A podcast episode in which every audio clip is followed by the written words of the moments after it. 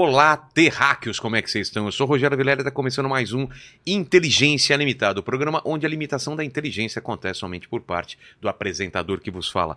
Sempre trago pessoas mais inteligentes, mais interessantes e com a vida muito mais espiritual do que a minha, do que a sua. É, Diria que a sua é espirituosa. É, eu tô quase, quase já virando um, espiritual, mas ainda é, É. espirituoso. ainda. E a do Tuti é espírita. É. Que às vezes ele tá só o espírito aqui. Hoje, por exemplo, ele Hoje tava tá só o espírito. é, Precisa dormir direito aí, viu?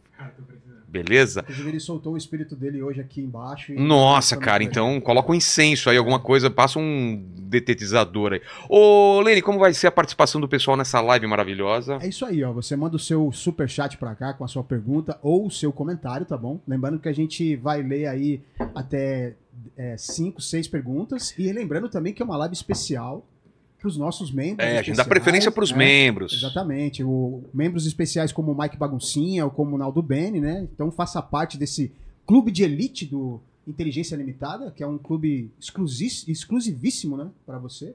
E é isso aí. Aí você dá um like no vídeo, se inscreve no canal, se torna membro e ativa o sininho para receber as notificações e divulga essa- live maravilhosa de Natal aí. Espalhe a palavra, exatamente. E eu estou muito feliz aqui porque tem duas pessoas que são muito importantes na minha vida e consegui reuni-las finalmente. Tava difícil, hein? Por causa dele, né? É, o, o problema é foi o- Rina. ele é o La- difícil. Lamartine, quanto tempo a gente tá tentando, hein? Olha, já tentei umas 10 vezes. Mas deu certo hoje, ainda E bem. você não sabe a correria que foi pra Você veio de moto de Santos. De moto lá de Santos, que é um maluco, quase que eu atraso. Tranquilo, deu certo. Mas antes de falar com essa dupla maravilhosa, vamos falar então dessa participação da Insider que tá com a gente esse ano inteiro, né? Então, ô, ô Terraque, você aí de casa já programou a viagem de final de ano? Responde aqui nos comentários para onde você vai viajar esse ano.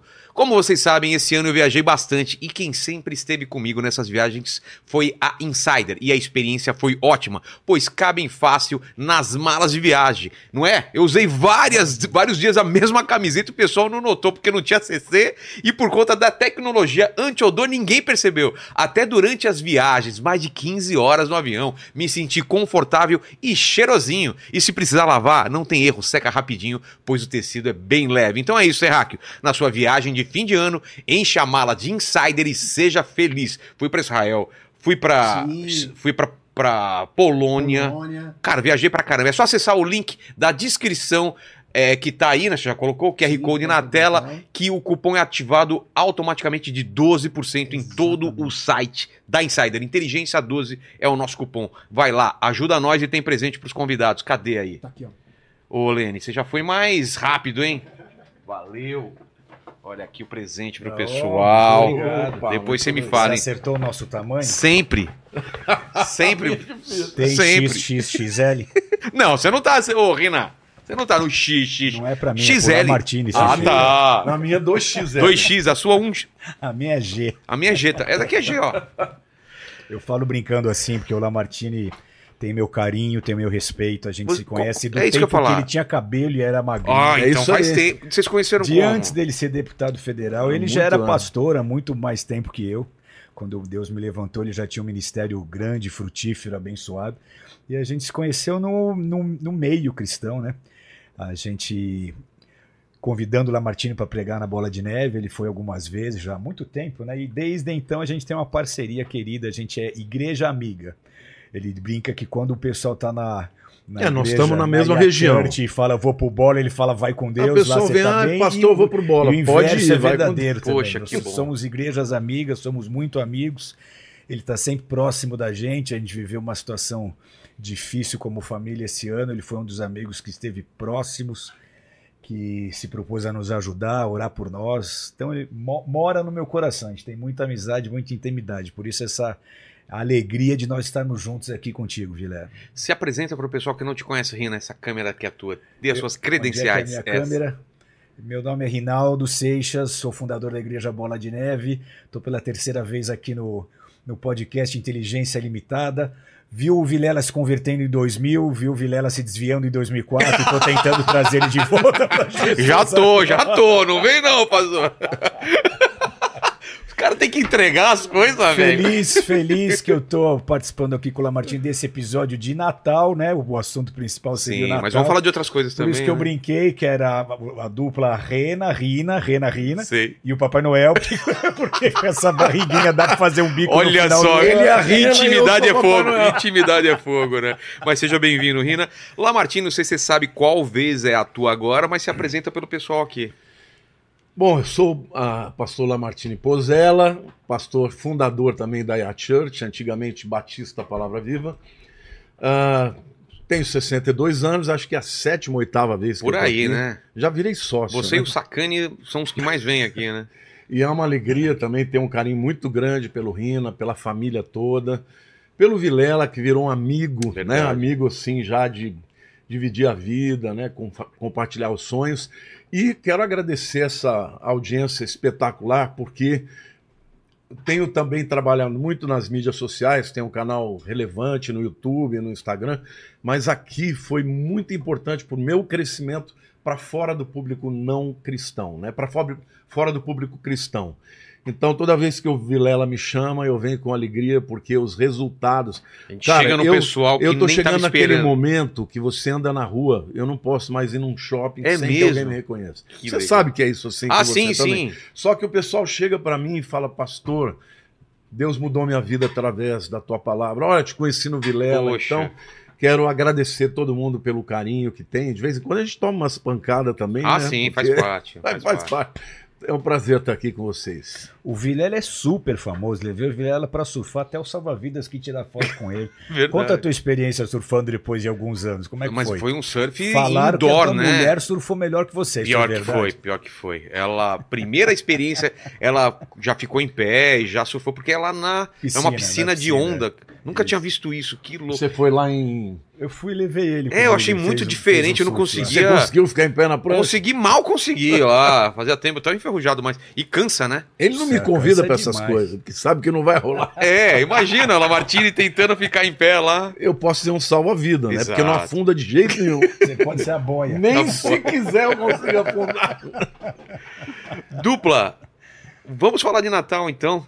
É uma, uma data cristã, a gente é, celebra o, o nascimento de Cristo, a gente já falou em outras lives aqui, que provavelmente, com certeza não foi dia 25 que ele nasceu, e a gente especulou quando poderia ter sido, mas tem outro aspecto, outros aspectos do Natal que a gente poderia falar, né? Essa, eu vejo que tem igrejas que falam para não comemorar Natal, tem igrejas que falam para comemorar. Eu comemoro sempre porque não é pelos presentes, é pela lembrança mesmo de Jesus Cristo que mudou a história. A prova que ele mudou a história é que a gente está no ano 2023 depois de Cristo. Isso é, é uma, uma coisa que ninguém pode negar, o quanto ele foi importante. Então, queria que a gente falasse de Jesus histórico, da importância dele, importância do Natal. Esse é um assunto muito polêmico, inclusive entre cristãos. Como você bem sabe, uns são a favor, outros são contra. Eu acho que a gente precisa ir um pouco além disso, porque mesmo comemorando o Natal, eu tenho que conhecer a história, eu tenho que conhecer as raízes.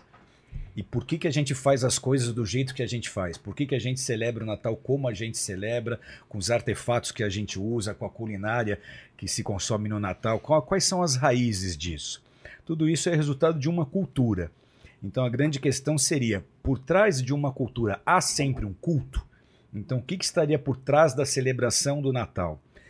Aí você vai ter pastores que não vêem problema nisso, você vai ter pastores que vão chamar celebração de Natal de Babilônia, e a Bíblia te orienta a sair da Babilônia, então não celebre Natal.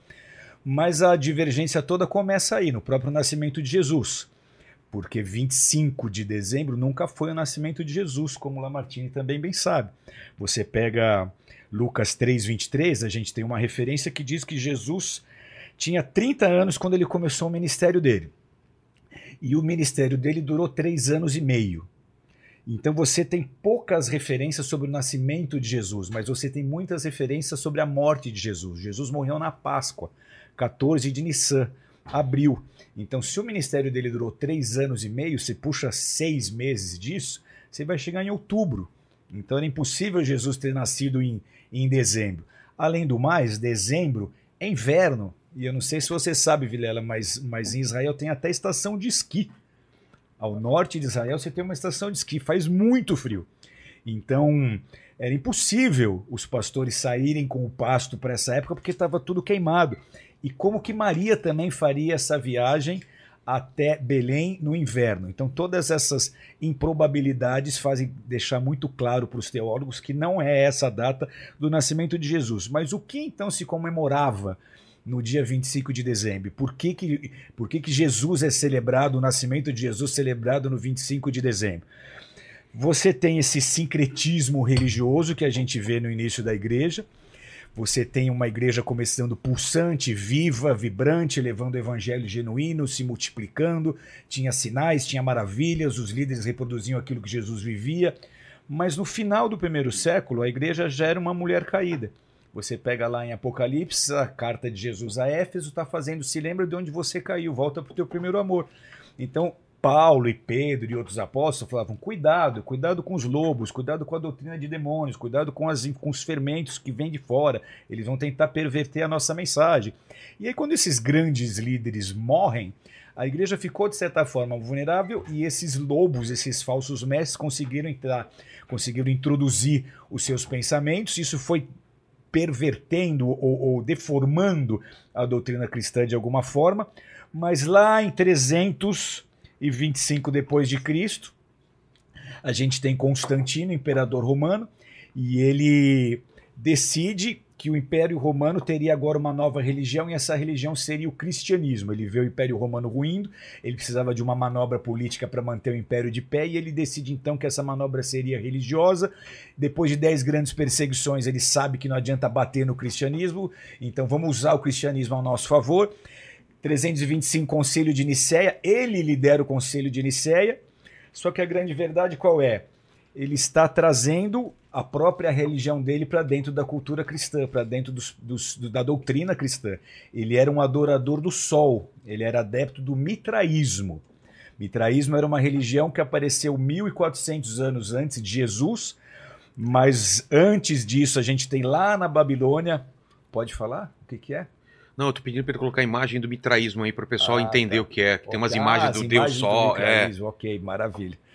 Tem bastante imagem que a gente trouxe aqui para o pessoal entender. Tem? Ah, então vamos, vamos, Mas essa vamos colocando. Tá. Mas aí você tem 1400 anos antes de Jesus, o início do mitraísmo como uma religião organizada.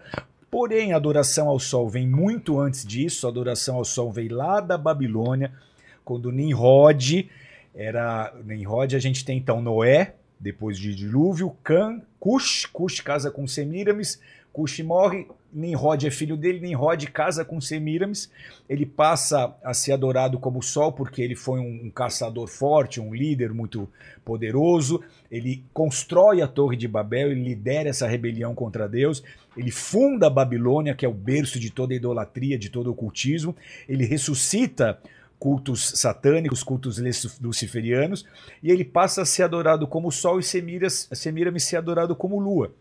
Então esse é o aspecto masculino e o aspecto feminino de Lúcifer, de Satanás. Então essa adoração é babilônica. Você vê essa adoração se expandindo, ela se tornou uma, uma adoração, inclusive, dos persas. O zoroastrismo adotou essa adoração ao sol. Então você pega os reis persas, Ciro, Dário, o próprio Artaxerxes. Tem umas imagens aí do, do eles, Xerxes. Eles, Xerxes, eles eram adoradores é. de. Eles eram adoradores do sol. E essa adoração, inclusive, afetou Israel. Por um período de tempo, você tem alguns momentos da Bíblia os sacerdotes no templo adorando o sol. Os sacerdotes, Ezequiel tem uma visão dos sacerdotes adorando o sol. Eles chegaram a colocar postes ídolos dentro do templo num período de corrupção do sacerdócio, dos levitas. Então, essa, essa adoração ela se expandiu por todo o mundo ela chegou inclusive a corromper o, o monoteísmo de Israel. Eles passam a adorar ao sol também. E aí o que, que a gente vê? Essa adoração previa que no solstício de inverno no hemisfério norte e no solstício de verão no hemisfério sul se celebraria o nascimento do sol. Então, entre os celtas, você tinha essa, essa cultura que no dia 21 de dezembro, que era o dia mais escuro do ano, que, os, que a luz solar durava menos. A noite mais longa. A noite mais longa.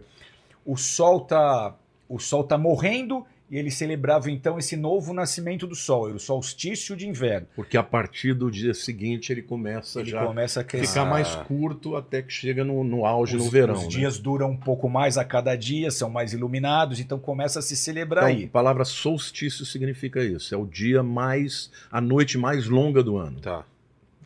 Aí o que, que a gente vê? Com esse sincretismo religioso, o dia 25 era o dia do Natale do Sol Invicto, do nascimento do Sol Invicto. E daí vem a palavra Natal. Ah, Era o dia do nascimento do Sol Invicto. Com essa fusão religiosa de mitraísmo e cristianismo, onde vários elementos do mitraísmo foram enxertados no cristianismo, você tem inclusive essa mudança de data de celebração de Natal. Então, o dia 25 de dezembro, ele passou a ser celebrado como o dia de nascimento de Jesus só em 350 depois de Cristo, pelo próprio imperador Constantino. Posso só fazer um parênteses Óbvio, você manda aqui, Lamartine. aqui? Ah, o interessante é que nunca houve nas escrituras a tradição de celebrar o nascimento. Você não vê eh, celebração do nascimento de Abraão é. e nem de Jesus, porque isso não era a cultura deles, entendeu? Mas dentro dessa, dessa nova mentalidade pagã, né? Porque o Constantino, ele na verdade, ele teria se convertido entre aspas, porque ele estava perdendo a guerra para um general chamado Maxêncio. Uhum. E para ele vencer a guerra, ele se junta aos cristãos. Ele teria tido uma visão, né? E ali ele teria se convertido. Até hoje isso é controverso. Muitos dizem que ele nunca se converteu. Mas os cristãos que estavam cansados de uma perseguição se juntaram a ele. Ele venceu a guerra e aí ele institucionalizou, no caso, a religião cristã, chamando de católica, que católica no latim significa universal. Ele universalizou. Agora, você vê claramente os elementos pagãos, eh, sobretudo dos astros, até nos nomes. O que, que é, por exemplo, no inglês? Sunday, domingo, é o sol. dia do sol. Monday, segunda, dia da lua. Isso você vê Marte, Lunedi, né? Martedi, em todas as línguas, você vê claramente o nome desses astros que eram adorados nas religiões pagãs. Então, ah, não tenha dúvida de que realmente o Natal, como ele, ele foi concebido, ele tem aspectos do paganismo. Mas depois a gente vai chegar lá na aplicação disso, Disso para os hoje. nossos dias. Porque a gente Segue aí, eu só quis fazer essa- Perfeito. Essa observação para mostrar como nós realmente temos nós exatamente temos o mesmo pensamento, nós estamos em lados antagônicos. Então nós concordamos tanto com a importância da celebração do Natal, e o Lamartine vai explorar esse tema melhor, mas a proposta aqui é, é mostrar o porquê de alguns líderes serem contra. Ah, entendi. E entender por que a gente comemora o Natal como a gente comemora e como que esse sincretismo aconteceu. Então, o que, que a gente vê? O imperador romano, o primeiro imperador romano cristão, entre aspas, Constantino, ele, ele colocou na clandestinidade todas as outras religiões e priorizou o cristianismo, menos o mitraísmo. Por quê? Porque muitos soldados, cri- soldados romanos, muitos dos militares romanos eram adeptos ao mitraísmo, eles eram a força e o alicerce do império, então ele não quis mexer co- com esse pessoal. Só que o mitraísmo sobreviveu até só 394 depois de Cristo.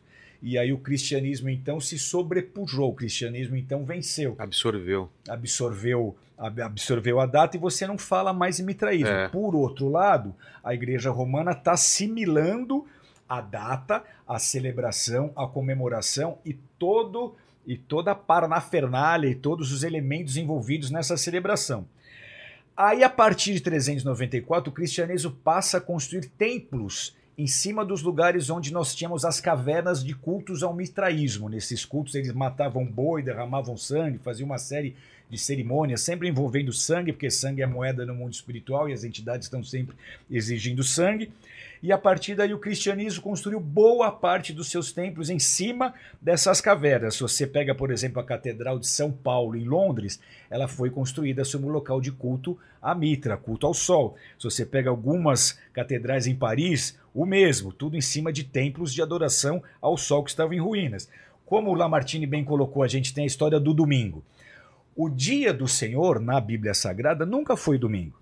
Nós adotamos isso como herança, como tradição. Mas o dia santificado de Deus nas Escrituras, que é o quarto mandamento entre os dez, é o sábado. Ué. Então, quando que o sábado deixou de ser o dia do Senhor? Quando que o sábado deixou de ser o dia santificado por Deus? Que é o sabado dos Que é judeus. o né? sábado dos judeus. Mas isso é mandamento. Então, o dia do Senhor é o sábado.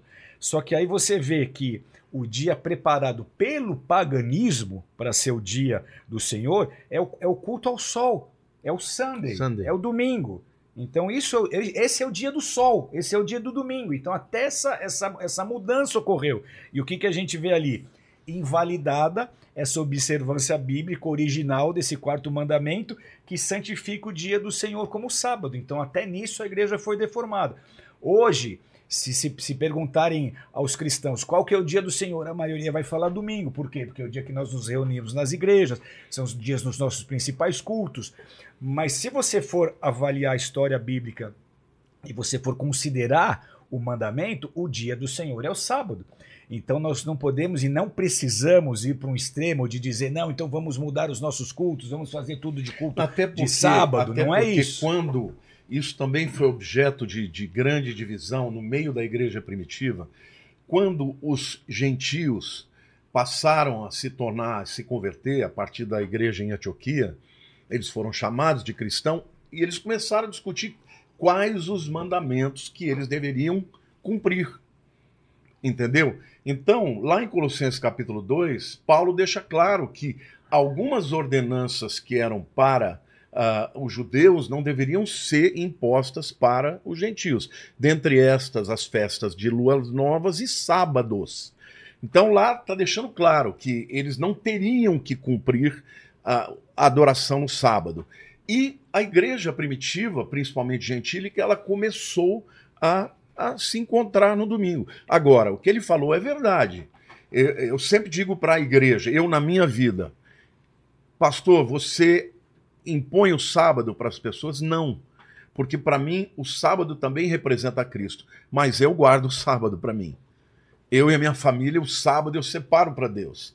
Nós temos na igreja tanto celebração de sábado quanto de domingo. É que ficou tão vinculado a domingo, dias Mas do aí culto, que tá, né? você- o que ele está falando é verdade, porque o sábado um dia vai retornar. No milênio, por exemplo, vai voltar o sábado. Então, nenhum momento Deus tinha como, vamos dizer assim, visão que a igreja mudasse o sábado para o domingo. Mas ele não impôs sobre ela essa questão. O apóstolo Paulo deixa claro isso em Colossenses 2. Mas qual é o dia do Senhor? É o sábado. Porque uma das, das perguntas que me fazem, mas espera lá, os dez mandamentos são válidos para hoje? São. Mas e o sábado? Aí você tem que fazer um malabarismo teológico para você não dizer isso. Então não é uma imposição, porque para Deus o conceito de você pode é, consagrar a Deus todos os dias, mas o sábado é o dia que Deus escolheu. É. Isso não dá para não dizer isso, entendeu? Na verdade, Jesus abordou a questão do sábado de maneira a flexibilizar bastante a nossa compreensão, porque o sábado é muito mais um conceito de Isso. você, ser, É o de você descanso. ter tempo de descanso com Deus. Por que, que Deus descansou no sétimo dia? Então não é que você tenha que fazer o culto de sábado. Você pode fazer de segunda, de terça, de É, quarta, e não é tem, isso? né? Por que, que Deus descansou no sétimo dia? Ele não precisa descansar. A Bíblia fala que ele não dorme. É. Então, o sábado não foi dado por benefício de Deus, o sábado foi estabelecido por benefício do homem. Então, o homem precisa entender a sua necessidade de descanso, mas não é só o descanso pelo descanso, é o descanso para estar com Deus. Então, o conceito sabático precisa estar impregnado no coração de cada cristão. Eu preciso ter um estilo de vida que, independente do dia que for, eu tenho que ter tempos de qualidade com Deus, de descanso, para estar meditando na palavra dele, buscando a presença dele, ou adorando em espírito em verdade. E então as- a- o conceito é esse: o sábado é um tempo para estar com Deus. Porém, como o Lamartine colocou, talvez esse sábado um dia venha a ser restaurado no milênio, vai voltar a ser Não, sábado o dia do Senhor. Se você perguntar para o Rodrigo Silva aqui qual que é o dia do Senhor, ele vai te falar é o sábado É. porque muitos cristãos ainda guardam o sábado. Então nós não é, vamos criticar um ao outro, vamos respeitar as posições doutrinárias, mas se você for avaliar a base da Bíblia e do mandamento, a gente tem essa história. O dia do Senhor era o sábado e o mitraísmo e toda essa, essa, essa miscigenação de doutrinas acabou tornando o domingo o dia que a gente celebra. Então a gente não vai mudar os dias de culto, mas a gente tem que ter esse entendimento. Qual que é o dia do Senhor? É o domingo? Não, não é o domingo. O dia do É, Senhor isso é o que ele está falando, eu acho que é, é- é muito legal. Desculpa estar te Não, interrompendo, imagina, o teu- a tua lá, explicação está tá- maravilhosa. A gente tá junto aqui. Mas é importante a gente falar o seguinte: nós não. O que me, me deixa um pouco chateado é que existem pessoas que repetem modelos e se você trouxer qualquer questionamento, as pessoas já passam a te considerar um herege. O que ele falou é, é verdade, porque o sábado representa Cristo.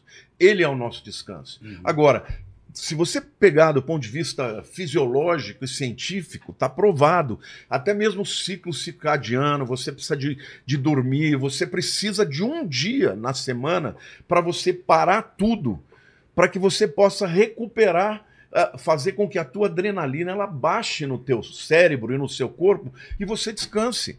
Se você não tiver um dia para você parar, você simplesmente não vai descansar e vai ter problemas de saúde ao longo do tempo, estresse e tudo. E Deus estabeleceu isso não para si mesmo, mas para o homem.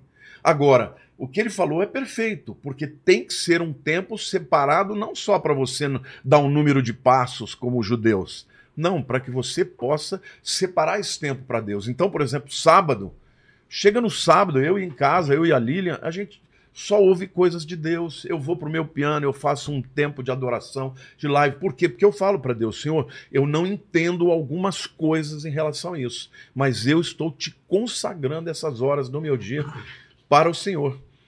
Agora, isso não quer dizer necessariamente que uma pessoa que trabalha no sábado Ou Não no meu possa- caso, que surfa, anda de moto, É. descansa com a não família. pode separar para Deus. Sábado é dia de pegar onda, é dia de passear, descansar com a família. Eu não, eu não guardo sábado nem desse jeito que o Lamartine está fazendo, de parar para meditar, Eu, eu buscar faço, Deus. eu gosto. Eu não tenho essa cultura, mas eu tenho o, o princípio sabático. Eu entendo a importância e a necessidade do descanso e do descanso para se renovar em Deus, e em tempo de qualidade na presença de Deus, independente do dia da semana que for. Outro ponto importante da gente dizer é que essas filosofias pagãs, elas formam a base para o culto dos Illuminatis hoje. E ela indica a importância de, de sol, desse sol como símbolo dessa divindade satânica. Então, por que, que até hoje, nas sociedades secretas, você tem adoração e sol e adoração à lua? Se você entrar numa loja numa loja maçônica, o que, que você vai ver em todas as paredes de fundo de uma loja maçônica? O olho que tudo vê, É. o sol e a lua. Então, por que, que isso ainda está presente Exato. nas É sociedades secretas? É a falsa religião que nasceu com Semiramis e Tamuz e Nimrod e que vai até o final dos tempos. Você vai para o livro de Apocalipse, você vê que a Babilônia está lá também. Porque os seres humanos morrem, mas principados e potestades não. Então, os mesmos principados As mesmas e potestades que estavam lá, eles continuam. continuam agindo hoje. Mas por que que essas potestades, eh, por que que eles, eles através de... Por que não a, a imagem deles e sim eh, lua e sol e outras coisas? Porque seria muito mais fácil para você convencer alguém a adorar uma entidade com uma imagem bonita, bela, usando coisas que remetem ao A Criador, natureza. à natureza, Ah, do que tá. você botar um demônio com chifre e um tridente e falar me adore. Entendi. Não, e é depois é, muito o mais seguinte, fácil eu chegar para sol, você como um anjo de luz do que eu chegar como um ser o todo sol ele é fundamental para a vida, É. não é? A É. lua também. Uhum. Ela controla marés. O sol ele traz a- o poder da- da- do calor, da fotossíntese.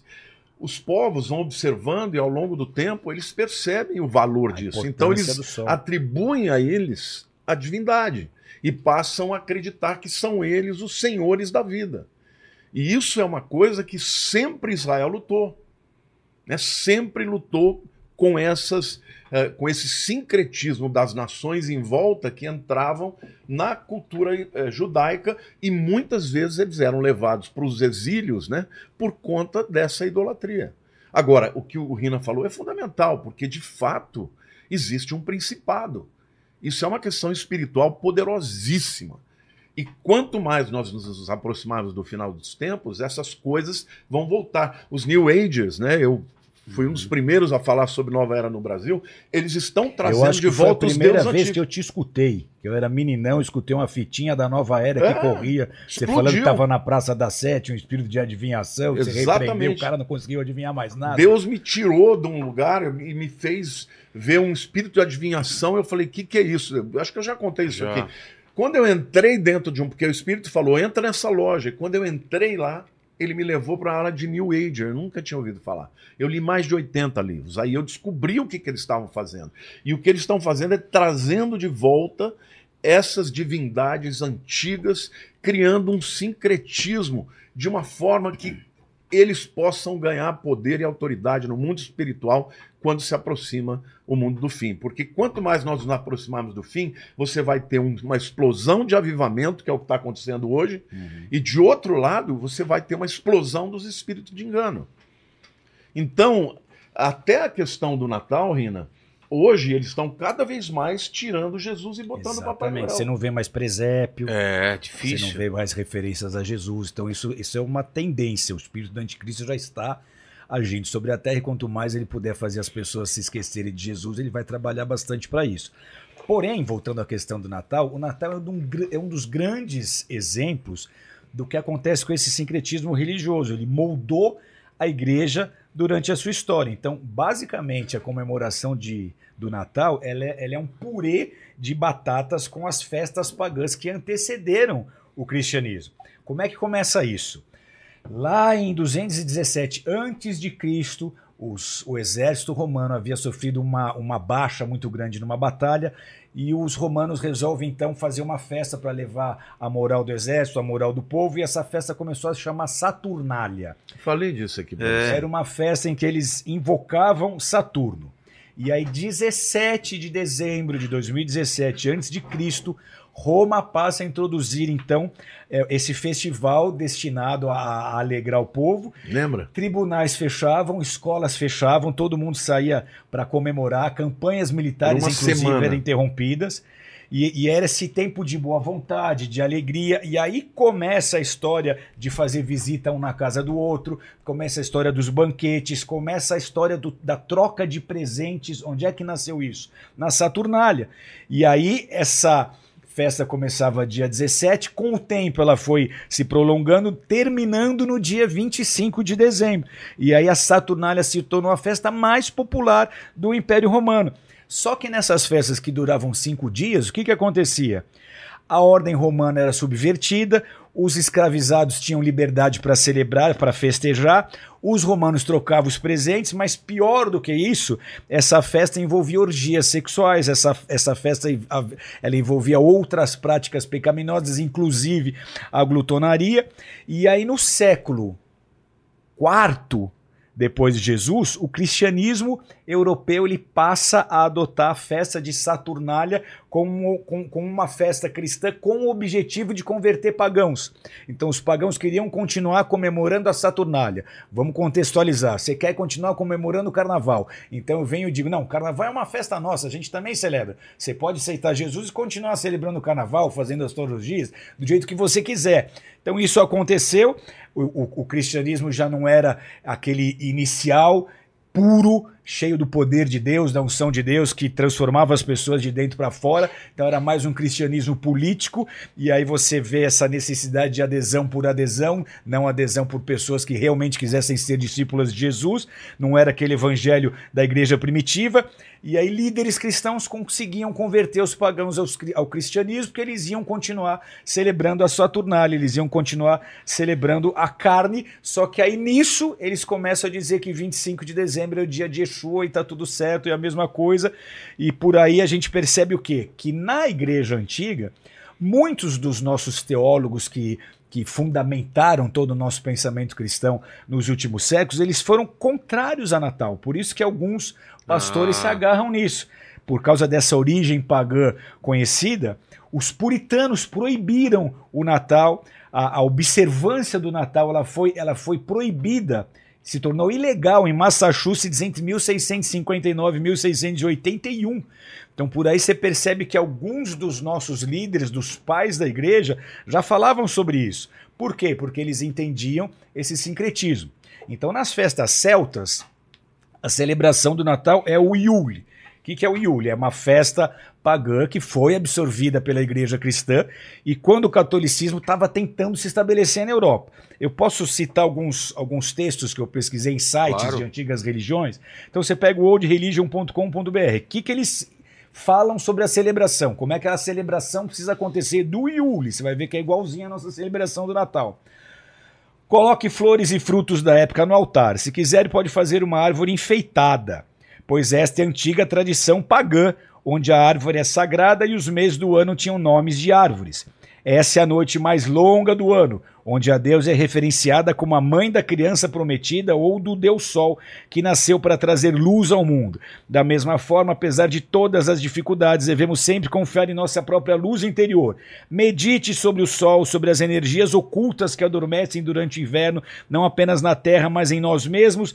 Pense no nascimento como início da vida, mas não, não pense no nascimento como início da vida, mas sim na sua continuação. Dê boas-vindas ao Deus Sol. Então, isso aqui é um site atual de antigas religiões com instruções dessas religiões de como celebrar o Yule. É muito parecido com a celebração É, e do esse Natal. Yule também não é o que vem de julho? Aham. Pode ser? Aí você pega a caverna da bruxa.com.br, site de bruxaria. A árvore de Natal decorada com bolas e uma estrela no topo é a antiga árvore que os pagãos decoravam nos tempos ancestrais com velas, comidas e bolas coloridas em cima com um pentagrama, o símbolo da bruxaria. As cores que devem ser usadas são vermelho, verde, dourado e branco. Parece que ele descreveu o nosso Natal. Uau. Então era é o próprio Yule, eram os mesmos elementos que eles precisavam usar. Então você pega as coroas do Yule, essa sim eu tenho foto, dá para mostrar. Onde se, onde se iniciaram as guirlandas natalinas que nós colocamos nas nossas portas na semana de Natal. Elas simbolizam a roda do calendário babilônico. Então, no ocultismo, na Wicca e, e- e- e- nas religiões babilônicas, nós temos um calendário diferente. Eles têm o ano dividido em oito grandes festas. Uma delas seria o Natal. Então você pega para cada uma dessas festas do ocultismo, tem uma- um paralelo que nós celebramos como cristianismo romano. Então, Finados. finados e, e- e entre muitas outras. Na- outro dia a gente pode voltar só para Tá. falar disso aqui. Mas como hoje é Natal, Natal seria uma dessas festas que os, que os ocultistas celebram. E nós, como cristãos, celebramos absorvendo essa cultura, absorvendo essa, essa, essa, essa disseminação dessa mensagem que durante os séculos foi penetrando. Opa! Foi penetrando o seio da igreja. Então era costume dos celtas colocar essas guirlandas nas portas. E como que elas começaram? Com os pentagramas. Pentagrama é claramente um símbolo do satanismo, um símbolo do ocultismo, um símbolo da feitiçaria. Aí você pega algo incrível também, porque eles dizem que era comum nesses festivais de solstícios ele- eles usarem nas festas de Yule a história de assar bolos com frutas cristalizadas para oferecer à deusa. Nossa. O que, que a gente come no Natal? Panetone. Por que a tradição do panetone? Quem que Uau. inventou a história do panetone? Eu nunca tinha ouvido essa, É, essa pra mim é Então, nova. nas festas do Yule, nas festas deles, eles assavam bolos de frutas para oferecer à deusa. Isso está na Bíblia. Os próprios israelitas Os começaram a fazer isso. Rainha do Céu. Exatamente, você sabe bem disso. Então, esses bolos eram oferecidos à Rainha do Céu. Você pega lá Jeremias 7, 16, 18. As crianças colhem a lenha, os pais acendem o fogo e as mulheres misturam a farinha para fazer bolos para a Rainha do Céu. Quem é a Rainha do Céu? Semiramis, que está ligada a, Ta- a Nimrod, a Lua, ao Sol. Para me provocar, para apresentarem ofertas de bebidas a outros deuses. Oséias 3.1. O Senhor me disse: Vá, trate novamente com amor sua mulher, apesar dela ser amada por outro ser adúltera. Ame-a como o Senhor ama os israelitas, apesar deles se voltarem para outros deuses e de amarem os bolos sagrados de uva passa. Bolos sagrados de uvas passas. E hoje em dia o pessoal coloca uva passa em tudo. E o que, que a gente come no Natal? O que, que é o panetone? Aí você pega é, um, um livro da Wicca, Feitiçaria Moderna, de Gerina Dunwick. Ela diz assim: os alimentos pagãos tradicionais do sabá do solstício do inverno são, segura, peru assado, nozes, Meu Deus. bolos de fruta, bolos redondos de algarávia, gemada e vinho quente com especiarias. Nossa. Aí você pega o livro é, de, de Mirella Faur, É o livro Mistérios Nórdicos, Deuses, Runas, Magias e Rituais, página 38. Diz assim: Eu gosto de citar as referências, porque da última vez que eu tive aqui, posso até fazer esse parênteses? Claro. Eu fiquei três horas e meia falando aqui, e eu estava falando sobre o Al-Maward e aquela teoria sistemática dele lá, que ao, ao dar Islã, ao dar Harb, casa de Islã, casa de. E eu citei, e eu citei mil anos antes de Cristo. Aí o pessoal no, no chat, pô, mas como assim? Não existia islamismo mil anos antes de Cristo? E não é mil anos antes de Cristo, é mil anos depois de Cristo. Ah, tá. Só que aí tava, eu tava tão. Claro. tran- Tanto tempo falando aqui que eu só falei antes e depois, então eu vou aproveitar para corrigir aqui para o pessoal que, que questionou. Então, citando as referências aqui, ó, esse livro Mistérios Nórdicos, o que, que ela fala?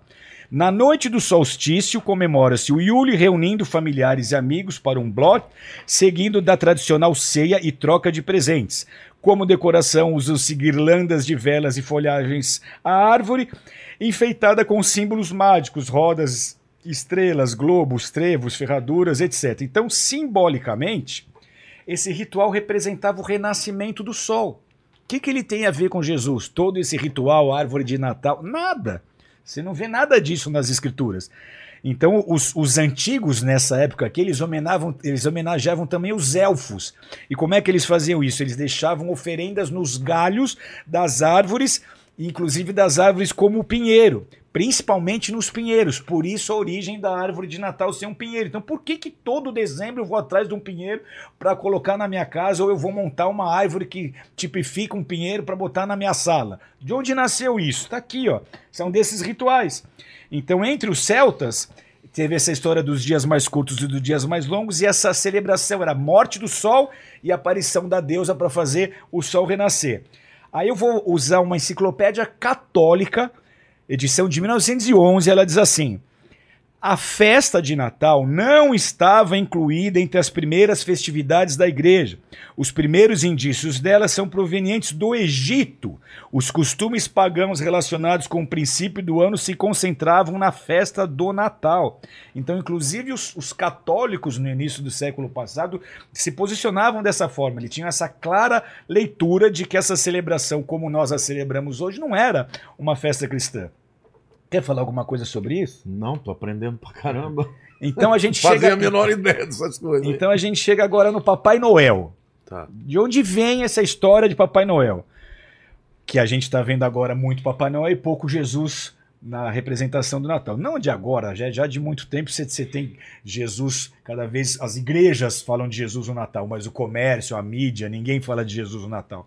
Então Papai Noel, ele é uma homenagem a, a um, a um Santa Claus. né? ao Santa Claus, que não começou como Santa Claus, esse é o nome dele nos Estados Unidos, mas ao Bispo Nicolau. É, Nicolau. Bispo Nicolau, ele nasceu na Grécia. É São Nicolas, É, né? Que eles chamam. Tem até a igreja catedral de São Nicolas lá em Nova York, né? Na Quinta Avenida. Exatamente. Então ele era um monge que depois se tornou um abade, posteriormente ele foi canonizado como bispo. Ele nasceu na Grécia em 280 depois de Jesus, só que ele vive na Turquia. Quando os pais deles, dele morrem, que eram ricos, ele distribui toda a fortuna dele entre os pobres. Ele foi um cara muito generoso. Aí, com 19 anos apenas, ele é ordenado é, bispo, sacerdote. E aí conta-se que ele era esse homem de bom coração, que no Natal, nessa época de Natal, ele deixava saquinhos com moedinhas nas, nas janelas das casas. Aí ó, há uma lenda, uma história de que tinha três filhas que não tinham dinheiro para pagar o dote, então não iam conseguir se casar. E o pai delas pensou em vender as três filhas. Aí, na época de cada uma delas ser vendidas, aparecia um saquinho de ouro, com moedas de ouro na janela para pagar o dote delas, para elas não precisarem ser vendidas. E aí se descobriu que era o Nicolau. Essas histórias começam a ser contadas sobre ele, e aí ele é canonizado, ele se transforma, ele é transformado pela igreja no São Nicolau, então.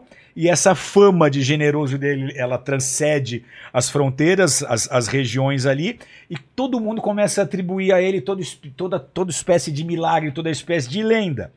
Só em meados de, do século XIII que essa comemoração do, do dia de São Nicolau passou a ser da primavera para o dia 6 de dezembro, já não era ainda no dia 25 de dezembro.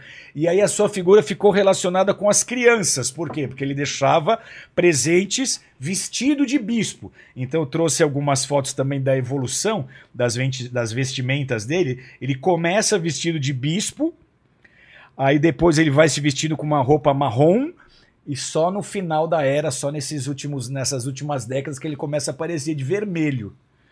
Originalmente, por muitos anos, o Papai Noel era representado pela figura de um duende. Ele era representado por um homem vestido de verde e depois de marrom. Não sei se está dando para passar as, as imagens. Vamos aí, lá. Tá dando? Mostra essas do Papai Noel para mim. Primeiro ele vem como bispo, aí ao- ao- no decorrer dos séculos ele vai mudando as vestimentas, vai ficando mais parecido com um duende, marronzinho. Aí, daí, a, daí a história dos anõezinhos, né? Exatamente daí. E a Coca-Cola, acho que col- seriam os. Coca-Cola- Vamos falar Ah, disso tá. já. Aí essa, essa próxima fotografia, essa próxima, essas próximas ilustrações, elas fazem referência a uma revista americana, Harper's Weeks, de 1886, que aí sim ele começa a ser representado com essas cores de inverno, essas roupas de inverno na cor verde, que era típica dos lenhadores. A próxima imagem, por favor, passa pra gente. E aí os nomes oficiais e populares de São Nicolau, eles variam de acordo com as regiões e de acordo com as culturas. Então na Rússia ele é o vovô geada. Nos Estados Unidos ele virou Santa Claus. Tem o Noel, né? No francês. É, no- na França é o Papai Noel. Que Noel é o quê? Flá Martins, dá essa aula pra gente. O que, que é Noel? Noel? Noel. Noel é o Natal. É o Natal. Natal em francês é Noel. Ah, E aí, Papai Natal na Inglaterra. Então, a palavra Natal, como já foi falado, ela vem exatamente dessa expressão, Natale do Sol. Ela veio do Sol. Olha as roupas que ele usava antes. Agora, os verdadeiros é, impulsionadores do Santa Claus, que foi como ele conheceu, ficou conhecido nos Estados Unidos, foram os holandeses que no século XVII eles levaram para a América a tradição de presentear as crianças usando a lenda do São Nicolau, a quem eles chamavam de Sinterklaas. E aí do Sinterklaas, e que, que nasceu Santa Claus. E, os, e, e o nome que o Papai Noel recebeu nos Estados Unidos, ele, ele foi mudado por escritores em Nova York. Eles começam a escrever sobre essas lendas e em vez de falar Sinterklaas, ele começa a falar o San- Santa Claus. E aí, ao longo do século XIX, Santa Claus foi representado de muitas maneiras, teve diferentes tamanhos, vestimentas, expressões, desde um gnomo jovial, da história dos anõezinhos também, até um homem maduro, de aspecto severo, esse velho de barba, barrigudo que a gente conhece. Então, esse, esse Papai Noel, essa figura que nós conhecemos hoje com bota, é, barba, botina, carapuça, andando num trenó, puxando por, puxado por oito renas, é fruto da imaginação de um cartunista francês chamado Clement Clark e das campanhas de publicidade da Coca-Cola. Coca-Cola. Então, 1862, teve um desenhista norte-americano, Thomas Nast, ele realizou a primeira ilustração de Santa Claus, descendo por uma chaminé. Até então ninguém associava Papai Noel a chaminé. Então esse cartunista ele faz essa- esse desenho, aí todo mundo começa a falar que o Papai Noel desce pela chaminé. E aí ele ainda tinha um tamanho de um duende, por isso que ele conseguia passar Ah, pela tá. chaminé, porque depois com aquela pança ele não passa mais em chaminé nenhuma. E aí, pouco a pouco, ele vai ficando mais alto, mais barrigudo, ganha barba, ganha bigodes brancos e aparece no Polo Norte, que até então também não tinha nenhuma referência dele no Polo Norte. Essa próxima ilustração é, é atual, é o atual visual do Papai Noel por esse cartunista. Essa ilustração é de 1886. essa? Essa aqui, ó. Então aí que começa o Papai Noel já desse jeito. Já como barbão, barrigudão, botinha, descendo pela chaminé.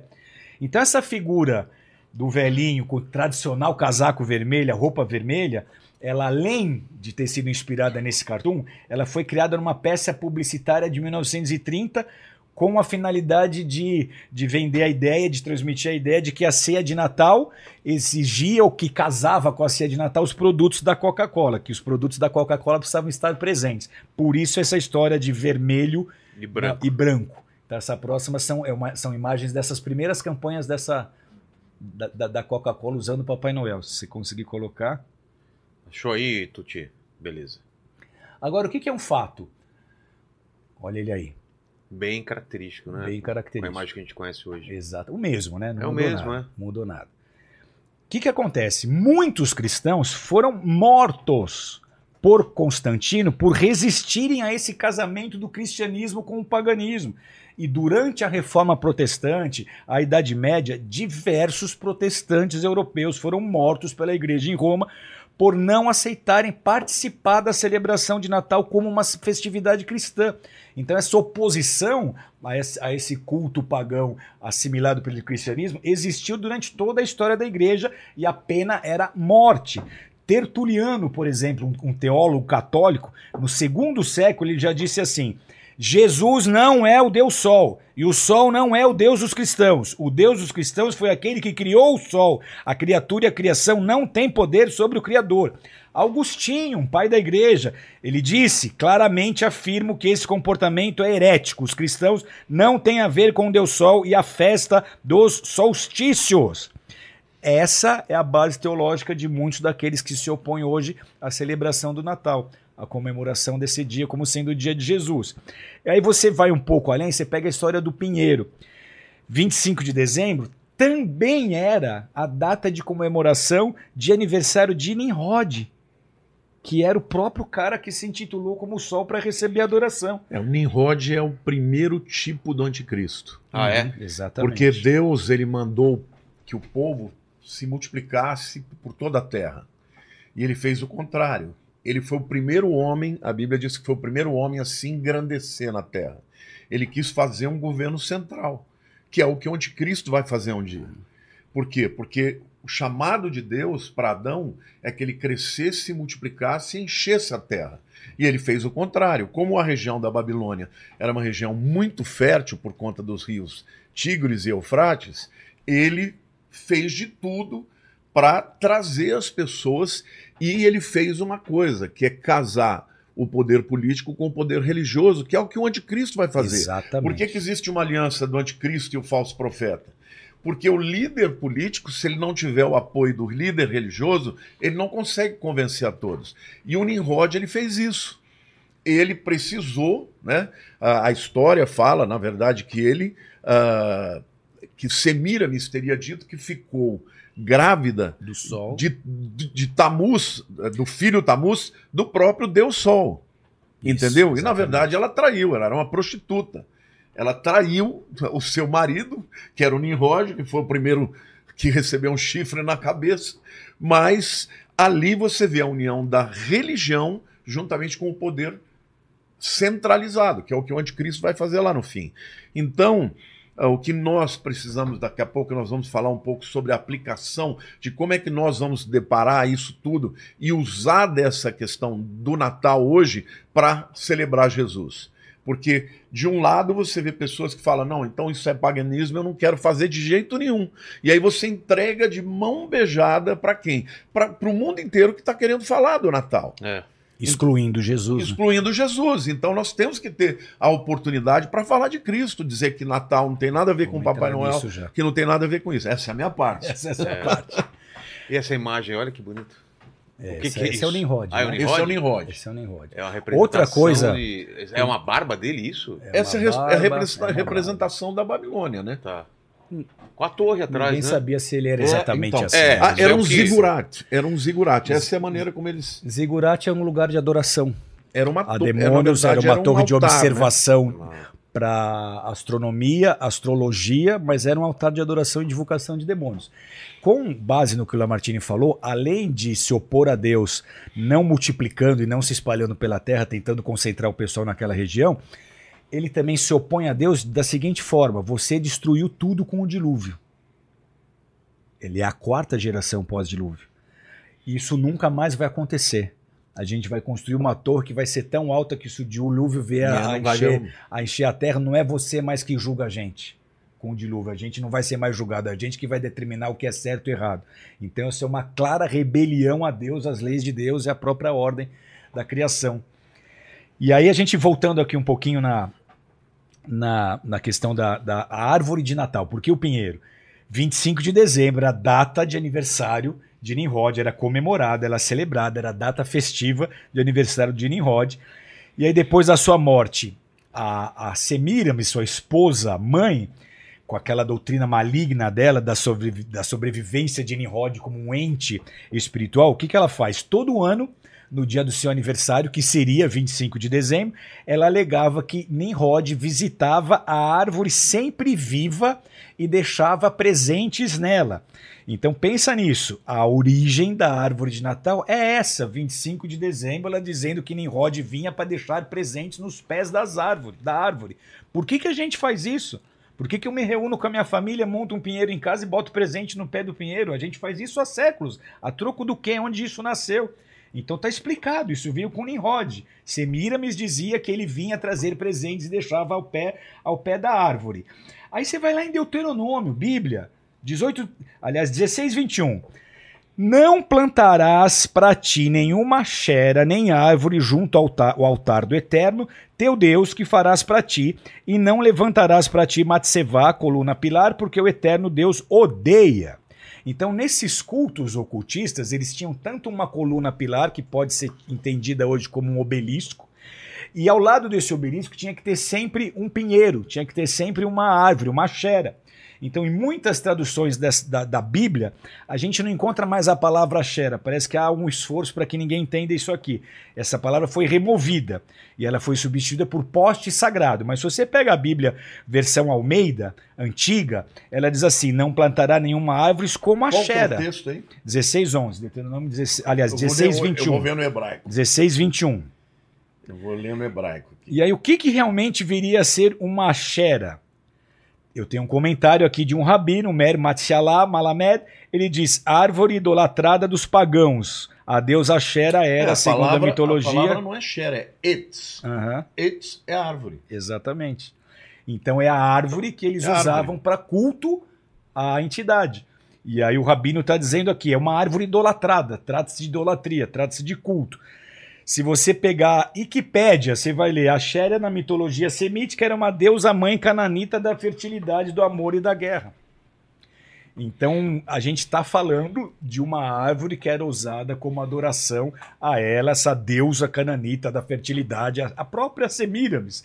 E a gente está falando que isso faz parte do culto celta, do culto tradicional que se infiltrou, que, que, que aconteceu com esse sincretismo religioso e a gente absorveu essas práticas. Por isso que muito líder é absolutamente contra, não quero saber, não vou mais montar árvore, não vou mais celebrar Natal desse jeito. Então, então resumindo, essa seria mais uma projeção de Semíramis. Então, tudo tem a ver com esses cultos antigos da Babilônia. E eu queria fazer uma observação aqui é, sobre a força dos símbolos. Hoje você que é um publicitário, você que é um cartunista, você sabe a força. Claro. Uma imagem vale mais do que mil palavras. Então, quando você introduz, eu não sabia de 90% das coisas que está falando aí, eu sabia do, do, Do do super- da superfície. Mas você vê a força de toda uma, uma, uma narrativa Uma cheia de símbolos. Para quê? Uma coisa bonita, colorida, tudo para tirar o foco de que Cristo nasceu. Porque eu comecei dizendo que na Bíblia não tem celebração de nascimento. Entretanto, o nascimento de Jesus ele foi profetizado por muitos dos profetas. Verdade. Então você vê, Isaías 9,6 fala: um menino nos nasceu, um filho, se nos vos deu. O governo está sobre os seus ombros. O seu nome será maravilhoso, Maravilhoso. conselheiro, Deus forte, Pai, da eternidade, príncipe, da, paz. Quer dizer, e fala do nascimento do menino. Isaías 7,14, tudo bem? Isaías 7,14 fala de que ele nasceria de uma virgem. Então, o nascimento foi muito celebrado. Agora, não importa dizer qual é a data. É. Agora, quando você cria toda uma, uma narrativa e uma forma simbológica de visual para fazer uma cortina de fumaça e tirar o centro de Jesus, é você vê claramente que cada vez mais a sociedade está se esquecendo do nascimento de Jesus. Aí você fala, pô, mas a gente vai celebrar uma data que não é verdadeira? É simbólico, né? Eu queria aproveitar aqui e fazer só um comentário, porque o, o, Já estou quase encerrando.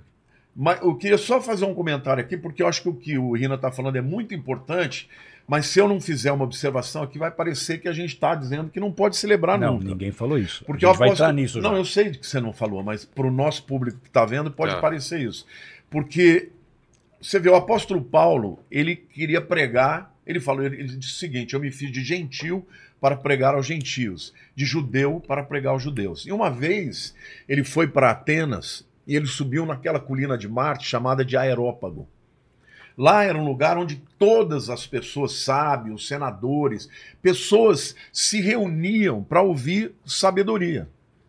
E lá tinham vários altares de vários deuses gregos, com as estátuas e tudo, mas tinha um lugar que era um altar vazio, mas que estava escrito ao Deus desconhecido. O apóstolo Paulo ele olhou para aquele altar pagão.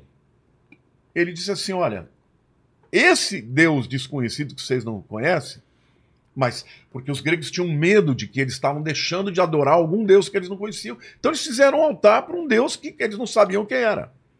Ele falou: esse é o Deus verdadeiro, que é o Criador de tudo. E ele aproveitou aquilo para pregar o evangelho para aqueles pagãos que pararam para ouvir, porque ele, ao invés de simplesmente dizer vamos rejeitar, ele usou da figura para trazer a pregação da salvação. Então, o que eu penso do Natal hoje, eu sempre na minha igreja eu explico. Essa época, não, isso que você falou, de nevava na época, tem milhões de, de argumentos que não cabem aqui. Não nasceu em 25 de dezembro, mas essa é uma época que o mundo está disposto, pessoas que nunca estariam dispostas a ouvir falar de Jesus, nessa época elas ouvem. Nós fizemos, por exemplo, uma cantata, hoje, inclusive, é, o último dia que vai acontecer. Nós tivemos centenas de vidas que se converteram e pessoas que nunca entrariam numa igreja, mas porque nós fizemos uma cantata de Natal com hinos cristãos falando de Jesus, elas vieram. E na hora que você fala de Cristo, explica para elas, elas vêm. Então, o que eu diria para as pessoas que estão nos vendo? Existem coisas no Natal que são boas. Reunir a família é, é bacana, é, é maravilhoso. Tem famílias que não se reúnem nunca. Agora, você vai acabar com essa celebração só porque os pagãos faziam isso? Entendeu? Aquele momento, o que, que eu tenho dito para as minhas ovelhas?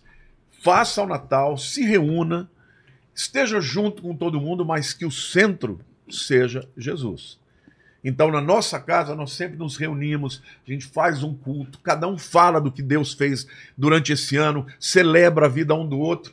E no momento de comer, eu nem gosto dessas comidas todas aí. Não gosto de panetone, não gosto de. Eu de não acredito. Não... Tô falando. Chocotone, Você tá com cara de quem gosta de chocotone. Não gosto, cara. Não gosto nem de chocolate. Sabe o que, que eu gosto? Eu gosto de massa. Eu sou ah, italiano. Tá. Sou italiano, Mas não era italiano. Você passa mal, então, porque ninguém faz massa não, no Natal. É. Natal eu não, eu não engordo. Todo mundo me pergunta isso, eu não engordo. Me piace tantissimo la pasta. Então, o que, que eu penso? Esse tempo que o mundo sempre falou de Jesus, porque durante séculos, de maneira errada e, e, obviamente com uma raiz errada, mas as pessoas falavam de Jesus.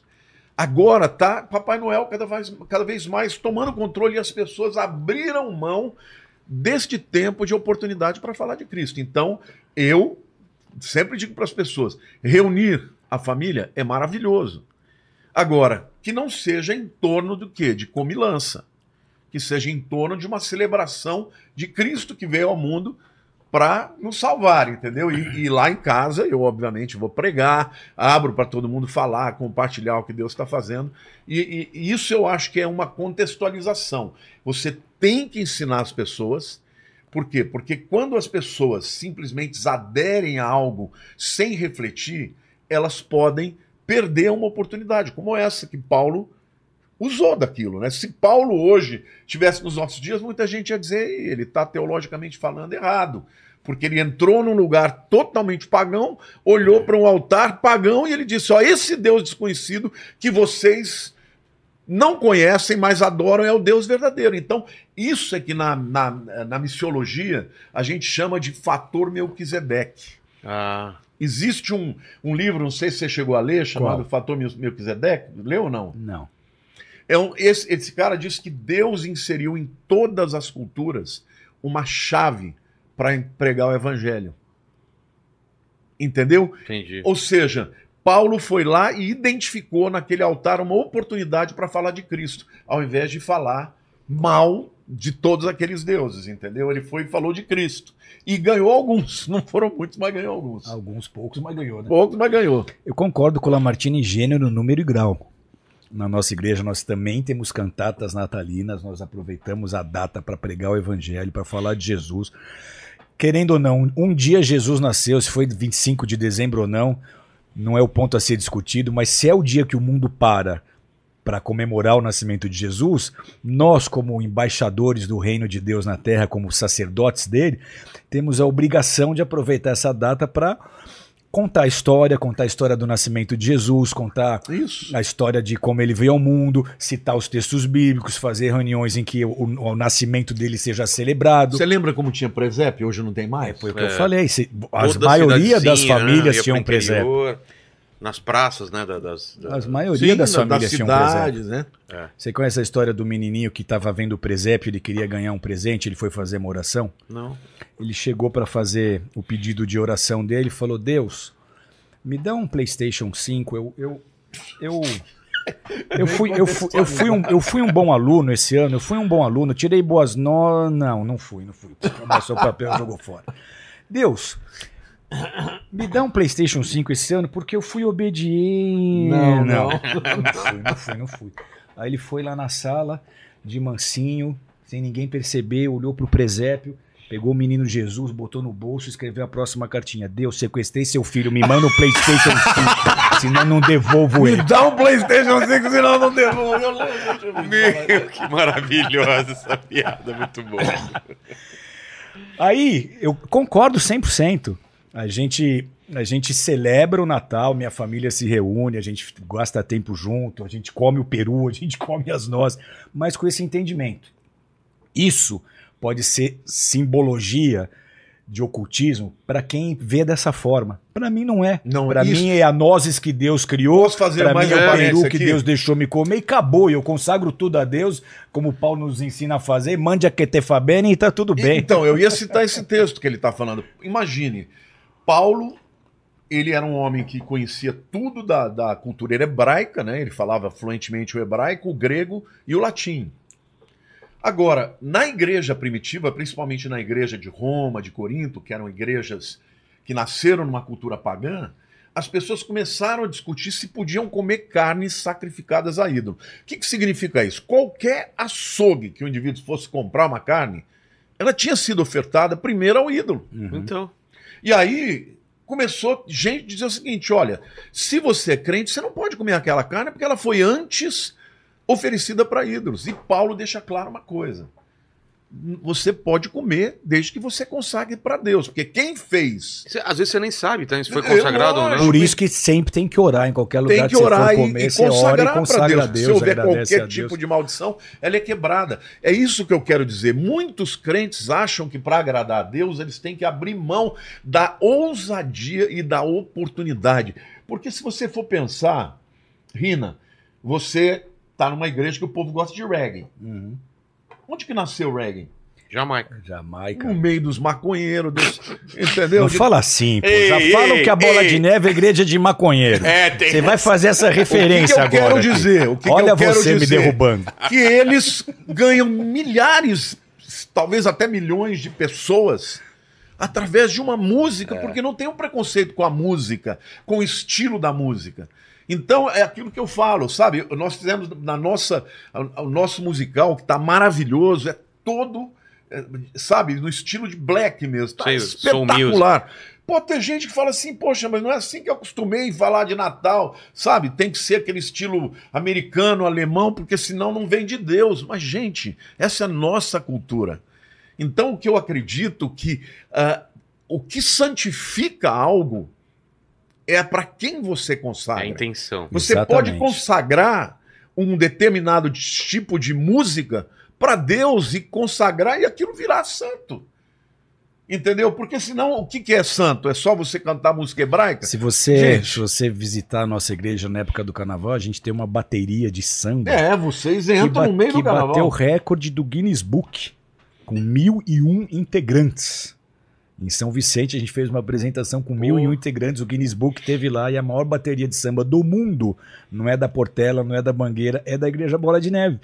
E o que, que Olha você que vê doideira. tocando? Samba. Samba enredo, eles fazem as Isso é letras aculturar. pregando o evangelho. A gente desce para Santos, vai lá do Canal 3 até São Vicente com milhares de pessoas distribuindo Bíblia, panfleto, orando, falando de Jesus. Então depende de como você vai usar aquilo, se é para a glória de Deus ou se E é pra uma igreja de super séria, é uma igreja que prega santidade, mas ela não se, ela não foge do mundo. Ela invade o mundo, é isso. Jesus disse que a igreja dele não seria impedida e as portas do inferno não prevalecerão contra a minha igreja. Ou seja, não é o inferno que está batendo na porta da igreja, a igreja, sabe, morrendo de medo. É o inferno que está trancando a porta e a igreja está invadindo. Então nós temos que usar de tudo que nós podemos para falar de Cristo. Eu concordo em Copacabana, totalmente. Vilela, tem a história dos bloquinhos. Sim. Tradicional. Famosa, é super difícil conseguir você ter um bloquinho em Copacabana. E há uns 4, 5 anos a gente conseguiu. Então todo carnaval tem um bloquinho da bola de neve com o trio elétrico lá no meio do povo, tocando louvor, o pessoal fazendo música, distribuindo panfleto, pregando evangelho, orando pelas pessoas. É um arrastão espiritual. Com base nisso que o Lamartine está colocando aqui. Então a gente a gente está no mundo, a gente não é do mundo, a gente não pode se contaminar com o mundo, mas eu fui chamado para ser luz do mundo. E Transformar a o luz só ilumina, só ilumina onde ela é colocada em evidência. Você não bota uma lamparina debaixo de uma mesa, você bota a lamparina no lugar onde ela possa iluminar. Então a gente tem que sair das quatro paredes de igreja e usar aquilo que possa ser usado desde que você não se comprometa, não se contamine, porque o que eu falo é o seguinte. O pessoal, mas pô, na bola de neve é porta larga, pode tudo. Eu falo, a bola de neve pode tudo, você só não pode pecar. Então você pode tudo, desde que você não peque, vai e faz o que Deus está te mandando E, aí- fazer. e aí parece um contrassenso, né? Porque a pessoa entra e fala, pô, tem uma igreja que está lá no, no meio do- do- da escola de samba, É. ah, vou para lá que eu posso fazer tudo. E aí quando chega lá, vê que não é bem assim. Entendeu? Descobre que a porta é estreita. que a porta é estreita. E que Então, aqueles que quiserem seguir Jesus de verdade vão ter que o, renunciar. o que eu queria dizer para as pessoas que estão nos vendo aqui, Vilela, é que essa é uma época que o mundo está aberto para ouvir falar de Cristo. É. E a gente devia falar com paixão, com amor, com alegria, com júbilo. E ir até onde eles estão lá, entendeu? Para arrancar essas pessoas. Porque se você fica fugindo, fica, fica aderindo simplesmente a uma cultura, vamos dizer assim, anglo-saxônica. Porque é isso, as pessoas existem igrejas que só aceitam um hino se for parecido com o que os americanos cantam. Você fica preso nas tradições e você perde o agora. E Deus está sempre fazendo coisas novas. Ele é o eu sou, ele não é o eu era e nem o eu serei. Então o que ele fez no passado, ele fez no passado. Hoje ele está fazendo coisas novas. A sociedade em torno de uma igreja há 20 anos era uma, hoje é outra. Então É. se a igreja não tiver essa habilidade de se contextualizar, o conteúdo vai ser sempre o mesmo. Mas a embalagem é igual Agora, isso não quer dizer que nós vamos vai mudar. contextualizar o conteúdo. Exatamente. A Bíblia é inerrante, é imutável. Não é nós- atualizar a Bíblia. Não é editar a Bíblia. É, exato, porque senão tem gente. Não é editar falar, a Bíblia, Tem que dar uma você- releitura. É. Não, na É a Bíblia. mesma é Bíblia, a são os de mesmos Deus. mandamentos, são as mesmas leis, são os mesmos princípios. O que você muda é a forma de apresentar, que cada vez vai ser mais criativa, mais inovadora, mais a ver com aquela próxima geração. Então eu ouvi Jesus de um jeito que talvez o meu filho com 18 anos hoje não escute. Os meios dele são outros, as formas dele se comunicar são outras, a linguagem dele é outra. E a igreja tem que ter essa habilidade de desenvolver a linguagem necessária para chegar nesses povos. E quando Paulo fala da questão da- de comer carne, ele diz que o forte não é quem não come. O fraco, desculpe, o fraco. O fraco é aquele que se escandaliza porque o outro come. É. Aí ele diz assim: olha, se você vai levar o teu irmão a pecar, então nem come na frente dele, porque você vai levar a pecar. Mas é ele que é fraco, esse que é todo legalista, entende? Não pode isso, não pode aquilo. Esse é o fraco. Porque, na verdade, Paulo estava no meio de uma cultura totalmente pagã. Se não fosse comer uma carne que tinha sido sacrificada antes, eles não iam comer, iam virar vegetariano. E aí ele disse: não, não tem problema nenhum, consagra. Foi Deus que fez o animal. E ele permitiu que você comesse, entendeu? Então é isso que eu penso. Nós não podemos perder o foco de que é um tempo de falar do amor de Jesus. Concordo 100% com o Lamartine. Temos que aproveitar essa oportunidade para não deixar a história do nascimento de Jesus morrer. É. Porque se os cristãos não fizerem isso, os pastores e as igrejas não assumirem esse legado e essa posição, se depender da mídia secular para a história de Jesus ser contada, a história de Jesus vai Esquece, morrer, é. que é exatamente o que os luciferianos querem. Os lucianos querem criar um mundo onde Deus tenha, onde o povo, a humanidade tenha se esquecido do seu criador, tenha se esquecido das histórias de Jesus. Então cabe a nós levantar esse estandarte e continuar pregando o evangelho a tempo e fora de tempo, principalmente num dia que o mundo para e se sensibiliza para ouvir um pouco mais sobre Jesus. É, eu vou pedir pro Lene, manda uma pergunta em cima do que a gente tá falando de Natal pra gente mudar de assunto, eu vou fazer um xixi rapidão. Fechou. Ó, a, a Luísa pediu para que vocês explicassem o significado do nome Emanuel.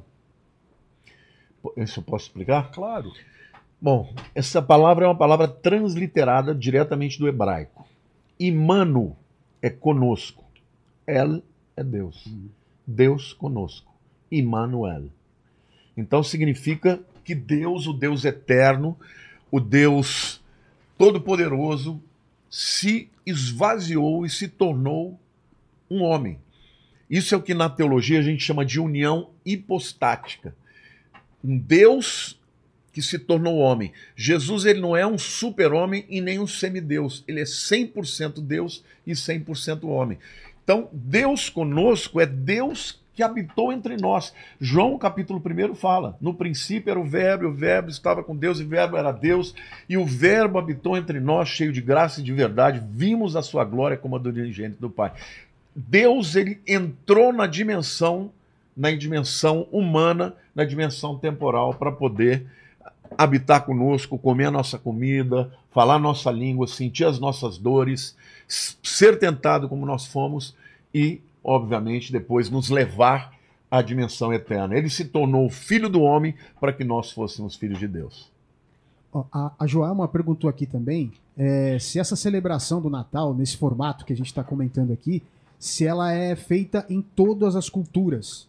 Se, se em todas as culturas e ou em todos os países é igual, é parecido, ou se tem algumas que são de culturas diferentes. Com a globalização, você percebe a força de Hollywood, porque através dos filmes, essa cultura se espalhou pelo planeta já há muitas décadas. Então é difícil você acreditar que em qualquer país do mundo você não vai ter esse tipo de celebração. Talvez Tem nos países próprias, comunistas, talvez nos países comunistas onde tudo relacionado a Jesus, a, a a cristianismo é proibido, como judeus, Coreia né, que do Norte. É, Israel, que os judeus Ah, é? não comemoram, Hanukkah, e, que é? e talvez os países islâmicos. Talvez nos países islâmicos seja diferente, não haja essa comemoração. Mas eu, eu me lembro que um dia eu assisti um, um pregador, ele era um missionário que ia para o mundo inteiro, porque hoje nos Estados Unidos você não pode mais falar Merry Christmas. Não. Não, isso é politicamente incorreto. Tem gente que olha e responde feio para você. E ele disse assim: eu, no meu próprio país, eu não posso mais falar Merry Christmas, que é Feliz Natal, e eu estava pregando num país islâmico no dia do Natal e fui celebrado com Merry Christmas. Então, assim, o que eu penso é que existem características de cada nação, como essa celebração é feita, mas sem dúvida alguma, o que o Rina falou, essa globalização acaba fazendo com que as nações imitem umas às outras e principalmente Hollywood. Hoje, Hollywood é o instrumento mais maligno que tem de trazer todas as doutrinas do final dos tempos, né? da nova era, da feitiçaria, porque eles lançam a moda de uma maneira bela, né? linda, é, suavizando a feitiçaria todas essas coisas, e, obviamente, a- as nações vão aderindo a essas questões. Falando em Hollywood, se você chega em Los Angeles, lá na calçada da fama, você tem o teatro chinês, você vai ter umas esculturas enormes de uns elefantes num pátio ali do lado, do lado direito, na travessia que você faz, no, no espaço que você tem que passar para chegar num lugar onde você consegue observar o letreiro de Hollywood. Eu fui pesquisar, por que esses elefantes aqui? Você vê como tudo tem a ver com Babilônia. Aí eu fui descobrir que todo aquele cenário, que hoje se tornou a decoração do lugar, foi utilizado num filme feito no passado chamado Babilônia. Uau! E tudo aquilo foi representativo no filme Babilônia. Era cenário da Babilônia no filme. E todos aqueles elementos estão lá agora decorando esse lugar. Você fala, caramba, do lugar de onde saem os filmes pro mundo inteiro, olha a Babilônia de novo aqui. E olha, uma coisa incrível, porque Babilônia, né? Porque Babilônia foi a maneira com que Satanás encontrou uma forma. Porque na primeira palavra que Deus deu quando o homem caiu, há uma profecia em Gênesis 3,15, dizendo né, que ah, porque Satanás tinha feito aquilo, Deus estaria colocando uma inimizade entre Satanás e a mulher, entre o descendente da mulher e o descendente de Satanás. Babilônia é a primeira expressão claríssima de uma falsa religião que vai permear a história da humanidade e vai culminar no final dos tempos com, com o anticristo e o falso profeta. Então, é muito importante a gente saber que todos esses cultos pagãos que têm origem na Babilônia, eles mudaram de nome quando eles foram mudar, mudando de cultura. Por exemplo, é, a, a Semiramis e Tamuz se tornaram Íris e Osíris, e é, Vênus e Cupido, e Maria e Jesus, onde a primazia é sempre da mãe e não da criança. Exatamente. Por quê? Porque o que o diabo não quer, aquilo que Satanás odeia, é exaltação de Cristo. Porque quem é o Salvador do mundo? Jesus. Então, nós cristãos, nós sabemos que Maria foi uma mulher extraordinária. A Bíblia diz: Bendita sois vós entre as mulheres. Maria é uma mulher extraordinária. Cheio Deus de não escolheu qualquer cheio de graça. Mas nunca foi corredentora do mundo e nunca foi escolhida para ser uma pessoa que vai salvar juntamente com Cristo. Então, o inimigo ele sempre vai querer roubar a glória de Cristo. Por que, que é tão importante tirar o nome de Jesus do nascimento de Cristo nessa época? Por quê? Porque de alguma maneira, ainda que envolta né, de mentiras e de tradições erradas, nós vamos ter a oportunidade de falar que ele nasceu para quê? Ele nasceu para salvar o mundo. É. E é incrível, eu, eu trouxe a, a palavra no domingo, eu preguei esse texto de Isaías 9,6. A hora que eu preguei, chamei e fiz o apelo, as pessoas vinham chorando lá na frente. Eu falei, tá vendo como vale a pena você usar dessa oportunidade Vamos que a ler cultura te dá? Isaías 9, 6? Vamos aqui para Vamos. entrar nesse tempo para a gente falar como Jesus é a luz do mundo e não o sol, e como a gente tem que usar o Natal para pregar o evangelho. O povo que andava em trevas viu uma grande luz, e resplandeceu a luz sobre os que habitavam na terra da sombra da morte. Porque um menino nos nasceu, um filho nos foi concedido, o governo está sobre os seus ombros, seu nome será maravilhoso, conselheiro, Deus forte, Pai da eternidade, príncipe da paz, seu domínio aumentará e haverá paz sem fim. Isaías profetiza isso 700 anos antes de Jesus nascer. E o nascimento de Jesus foi como um, um raiar de luz nas trevas da humanidade. Porque o mundo é um lugar escuro, Vilela. Você sabe disso tanto quanto eu. É. O mundo é um lugar pesado demais para se viver se a gente não tiver luz. Então, nós nunca vamos conseguir encontrar o caminho de verdade se o nosso caminho não for iluminado por ele, se ele não for essa nossa luz. Por isso que ele disse lá em João 8,12: Eu sou a luz do mundo, quem me segue nunca andará em trevas, mas terá a luz da vida. Então, sem luz, o que, que nos resta? Ficar palpando a escuridão aqui, tentando achar o caminho. Você vai estar sempre perdido, você vai estar sempre na dúvida, você, não- você nunca vai ter certeza se o caminho que você está andando é o caminho certo, é o caminho correto. Então, quando a, a Bíblia diz o mundo está em trevas, é porque o mundo está em trevas. Em que sentido? Tanto ao mal que habita nesse mundo, quanto à falta de entendimento, quanto à falta de conhecimento, quanto à falta de sabedoria. Nos dias de Jesus, tanto quanto nos nossos dias, havia violência, havia depressão, havia abuso de poder, havia mendigos, havia, havia miséria, havia famílias destruídas, havia casamentos de fachada, havia os mesmos males da sociedade atual. A única coisa que mudou de lá para cá foi a tecnologia, mas as mazelas humanas continuam sendo as mesmas. Então ele veio para trazer luz naquele século e ele continua sendo luz hoje, só que com algo a ser acrescentado. Antes era só ele. A partir da igreja, ele passa a iluminar aqueles que andam com ele. Vós sois a Então luz do você mundo. também se torna luz. É. Você se torna luz e sal. E através da sua vida, do seu proceder, do seu testemunho, da sua fé, outras pessoas vão ser iluminadas através da sua. Então Jesus vai veio para ser o primeiro, mas depois que ele ressuscita, ele ilumina a todos nós. E o nosso papel é continuar iluminando, é continuar levando luz onde ela é necessária. E onde que a luz é necessária? Nas trevas. É por isso que a igreja precisa ir, é por isso que a igreja precisa se mover. E aí o que, que a gente vê? Tanto os membros de uma igreja quanto os seus líderes vão passar por lutas, vão passar por dificuldades, vão passar por situações difíceis, vão passar por noites escuras. E as experiências que a gente tem com Jesus, elas são tão importantes para nós quanto para o povo que está nos observando. Porque você ser um sacerdote não te isenta de provações, não te isenta de dificuldades. Você ser um líder não te isenta de passar uma luta na sua família, uma luta no seu casamento, uma luta com seus filhos. Você é ser humano, como qualquer outro. É, as pessoas pensam que após a conversão não vai ter mais Não, problema, mais, né? É, ao É contrário. mais, quanto mais você tem visibilidade e influência, mais Satanás vai tentar, de alguma maneira, macular isso. Porque tem tantos líderes cansados e que chegam muitas vezes ao longo da vida, foram pessoas de Deus a vida inteira, mas porque não tiveram intercessão, pessoas que orassem por eles, acabaram caindo e se desviaram. Porque, gente, nós estamos lutando contra o diabo. E se você. O diabo não chuta cachorro morto, ele se levanta contra quem? Contra quem é ameaça para ele. Então, as pessoas precisam. Nós estamos vivendo um tempo de internet. Tem que tomar muito cuidado com as, com as coisas que as pessoas falam para denegrir, para diminuir, para caluniar. Entendeu? Eu fico muito triste quando eu vejo cristãos aí, sabe, batendo em todo mundo, dizendo quem é santo, quem não é, quem, quem é isso, quem é aquilo. Por quê? Porque isso é o jogo do diabo.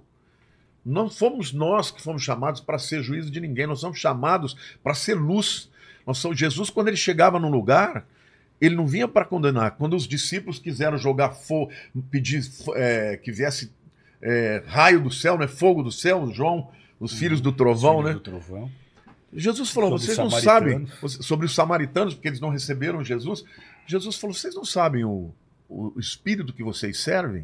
O filho do homem não veio para julgar, mas veio para salvar o que se havia perdido. Então, eu não estou dizendo aqui que vale tudo, não é isso. Só que o nosso chamado é pregar sobre Cristo, pregar que Jesus salva, que restaura. E quando você vê uma pessoa com dificuldade, você tem que lutar para que essa pessoa ela possa ser levantada e não se tornar um juiz e disseminar essa narrativa que o diabo quer, porque o diabo o que, que ele quer? Ele quer destruir os ícones, as pessoas que são importantes. Então, eu penso, sabe, que a luz do mundo é você iluminar as pessoas com a luz de Jesus. Ou seja, como é que eu tenho que ser? Eu não tenho que ser fruto do meu temperamento, da maneira de eu entender como é que é, que é o certo. Eu tenho que ver o que Jesus foi. Então, eu tenho cada dia, eu estou longe de ser o que ele é, mas eu procuro imitá-lo em tudo que ele foi. Amando, pregando a verdade, lutando contra as trevas, proclamando a verdade e, sobretudo, sabe, sendo instrumento para que outras pessoas venham até ele. O fato, Vilela, é que todos nós vamos ter nossos momentos de escuridão. É. Todos nós vamos ter que lidar com as trevas que estão nesse mundo. E o homem não tem em si mesmo condições de iluminar o mundo. Na verdade, é o oposto disso. Quanto mais o homem se esforça para iluminar o mundo com as suas próprias forças, mais obscuro ele se torna. O que a gente precisa é reconhecer que nós não temos chances em nós mesmos de fazer do mundo um lugar melhor. Então as mudanças que a gente espera, elas não vêm só pela política. As mudanças que a gente espera, elas, elas vêm quando o mundo reconhecer que há um Deus, que há um Criador por detrás de todas as coisas e que ele tem poder para transformar o que precisa ser transformado.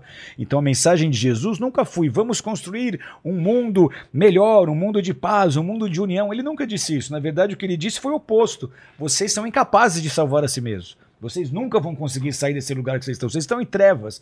E o único que pode iluminar vocês sou eu. O único que pode tirar dessa condição sou eu. Então essa crença de que nós podemos sozinhos nos salvar, ela é, ela é furada. Nenhum sistema político, nenhum sistema ideológico vai poder salvar a humanidade. Só Jesus tem poder para nos salvar. Os problemas da humanidade têm solução nele. E, a, e aí o que, que a gente vê? O homem passando por uma situação muito dura e muito difícil, mas meu Deus, ele não era um homem de Deus. Ele não crê em Deus, por que, que ele está passando por isso? Cadê a fé dele? Por que, que Deus não está guardando ele? A gente precisa entender que, inclusive nesses momentos terríveis, onde as tragédias nos acometem, onde nós sofremos perdas, onde nós sofremos prejuízos, nós continuamos sendo luz do mundo. Então, nenhuma luta, nenhuma, nenhuma atmosfera de escuridão pode ser mais forte do que a sua atmosfera interior. Eu sou luz do mundo, essa é minha identidade. Não importa o que eu esteja vivendo, não importa o tamanho da luta que eu esteja enfrentando. Ninguém muda a minha natureza, ninguém muda quem eu fui chamado a ser. Então, você pega um leão, um leão, quando é ferido, ele não começa a comer grama porque ele foi ferido, ele continua sendo um leão. Então, eu sou luz do mundo. Você vai passar por lutas, você vai passar por aflições, você vai passar por tribulações, só que você continua sendo luz, a sua luz não vai se apagar. A sua luz não se apagou porque você está você tá enfrentando um problema financeiro, uma dificuldade na sua empresa, uma dificuldade do seu casamento. Você continua sendo luz. Mas como é que eu vou conseguir ser luz e iluminar outros vivendo as coisas difíceis que eu estou vivendo agora? Que tipo de exemplo que eu vou ser para eles com essas lutas que eu estou enfrentando? E na verdade, esse é o momento em que nós mais testemunhamos de Jesus, onde a nossa luz brilha mais forte. Porque é muito fácil você agradecer a Deus, dar glória a Deus quando está indo tudo bem. É. Quando sua vida está perfeita, quando você não tem problema, quando você não tem dificuldade. Agora, e quando tudo ao seu redor desaba? E quando o seu mundo você olha para um lado, olha para o outro e está tudo, tudo que você construiu com anos de trabalho está se dissolvendo. Você vê aquilo que você se dedicou a, a fazer evaporando. Como é que você reage ali? Você vai continuar adorando a Deus, você vai continuar na presença de Deus, você vai continuar amando a Deus, você vai continuar Mas tendo os frutos do Espírito, você vai tá continuar falando, sendo um homem de Deus, vai continuar sendo luz. Isso que o Renan está falando tem muito a ver com a mentalidade desse mundo, é o zeitgeist, é o espírito do tempo. Hoje, qual é a grande heresia que entrou dentro da igreja?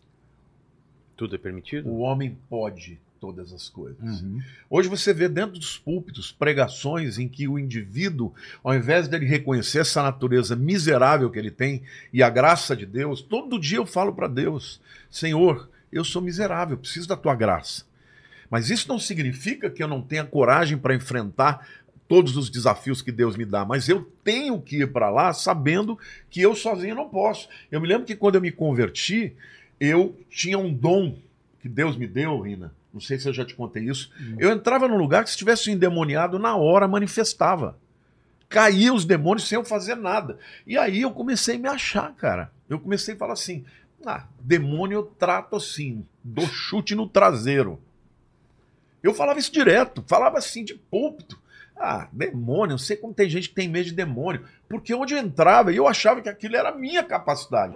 Um dia, eu estava em casa me preparando para dormir, eu comecei a ver demônio eu comecei a sentir cheiro de enxofre. E eles começaram a lançar pensamentos de blasfêmia contra Deus. Xingamentos, coisas. Aí eu comecei, meu Deus, eu blasfemei contra o Espírito. Blasfemei, fiquei uma semana assim, sem dormir.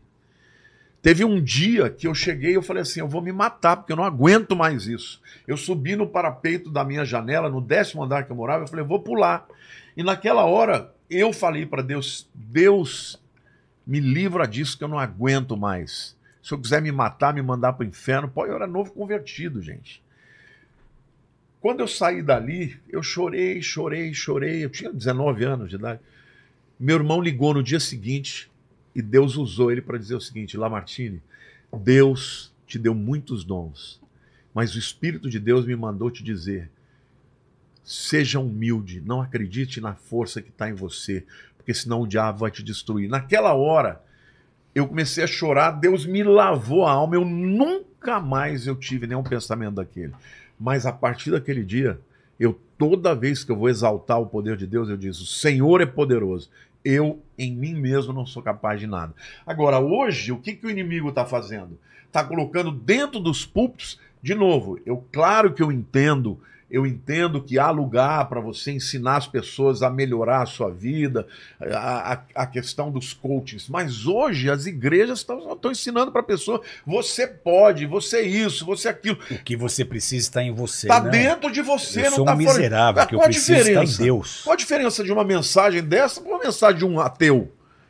Vale para ele também. E a gente sabe que na hora do vamos ver, na hora da guerra, na hora que você enfrenta uma potestade, se você não tiver em Deus, você não enfrenta nem o demônio da última categoria. Então, eu tenho muitas vezes falado para todo mundo, as pessoas, pastor, por que, que você rasga o coração, fala o quanto que você não é ninguém? Porque eu luto todos os dias contra sentimentos de você é inteligente, você é preparado, você é o cara, você pode. Eu luto todo dia contra isso. Então, quando eu falo, eu não estou falando de uma coisa que não é verdadeira, estou falando daquilo que é a minha Você verdade. Você assistiu Advogado do Diabo. Sim. Você lembra no final, né? Qual vaidade. É o... vaidade. Ah, vaidade, o meu pecado preferido. Vanity, my ele, favorite ele achou que estava livre de tudo e caiu na vaidade. Então, na verdade, assim, é Cristo. É Cristo Jesus é o centro da nossa vida, do Evangelho. Jesus é o centro do Natal, mas eu prego Jesus todo dia na minha vida e vou pregar no Natal também. Por quê? Porque é Ele que salva, Ele que transforma, Ele que é Ele quem vai salvar esse mundo e um dia esse mundo vai ser melhor, não porque nós estamos nos tornando melhores, a igreja está tomando poder, não, porque Jesus vai cumprir a agenda que Deus tem para Ele. Quando chegar a hora, ninguém vai resisti-lo. Agora, enquanto nós estamos aqui, enquanto a gente está aqui, a gente está cumprindo a nossa missão. Então, como ser luz? Como fazer essa luz resplandecer, essa luz de Jesus resplandecer literalmente sobre mim mesmo em período de trevas? Um menino se nasceu, um filho se vos deu. Então, se eu estiver conectado a Jesus, porque ele nasceu, eu vou saber como reagir, eu vou saber como me posicionar. E isso o pessoal lá fora não sabe o que é. Isso os incrédulos não entendem. Os incrédulos, até eles dão graças a Deus quando tudo vai bem. Até os não seguidores de Jesus agradecem, da glória a Deus, obrigado Senhor, quando coisas boas acontecem. Mas quando tudo é errado e você continuar com o mesmo sorriso, com a mesma paz interior, com a mesma atitude positiva, com as mesmas convicções, sem que ela se abale em nada, isso o mundo não sabe o que é. Porque nessas horas eles conhecem o desespero e a crise de ansiedade, a depressão. Então você enfrentar um furacão e você se manter equilibrado, sóbrio, sem cair, perder tudo, né? sem, sem, sem, sem, sem reagir de forma agressiva, sem se rebelar contra Deus, sem se revoltar contra as pessoas, você se manter de forma sábia naquela situação toda, o mundo olha e fala: Isso eu não sei o que é, isso eu não tenho. Nesse lugar dele eu estava desesperado. Eu não teria essa paz com que ele está vivendo. Eu não conseguiria ter essa reação sóbria que ele está tendo. Isso eu não tenho. Então, essas são as maiores oportunidades da gente testemunhar da luz de Jesus. Quando está tudo bem, todo mundo agradece. Mas e quando não está? Como é que eu vou reagir? Se eu tenho a luz, Vilela, eu vou ter meios pelos quais Deus vai me reerguer, Deus vai me levantar. Por quê? Porque Deus está sempre fazendo coisas melhores e maiores. Os pensamentos de Deus ao nosso respeito são pensamentos de paz e não de mal. Então só preciso crer no que está escrito. Eu não posso me influenciar pelos eventos presentes, eu não posso me influenciar pelo que os meus, os meus sentidos estão captando, por aquilo que os médicos estão me dizendo, por aquilo que o jornal me contou sobre economia. Eu tenho que mover por aquilo que está escrito.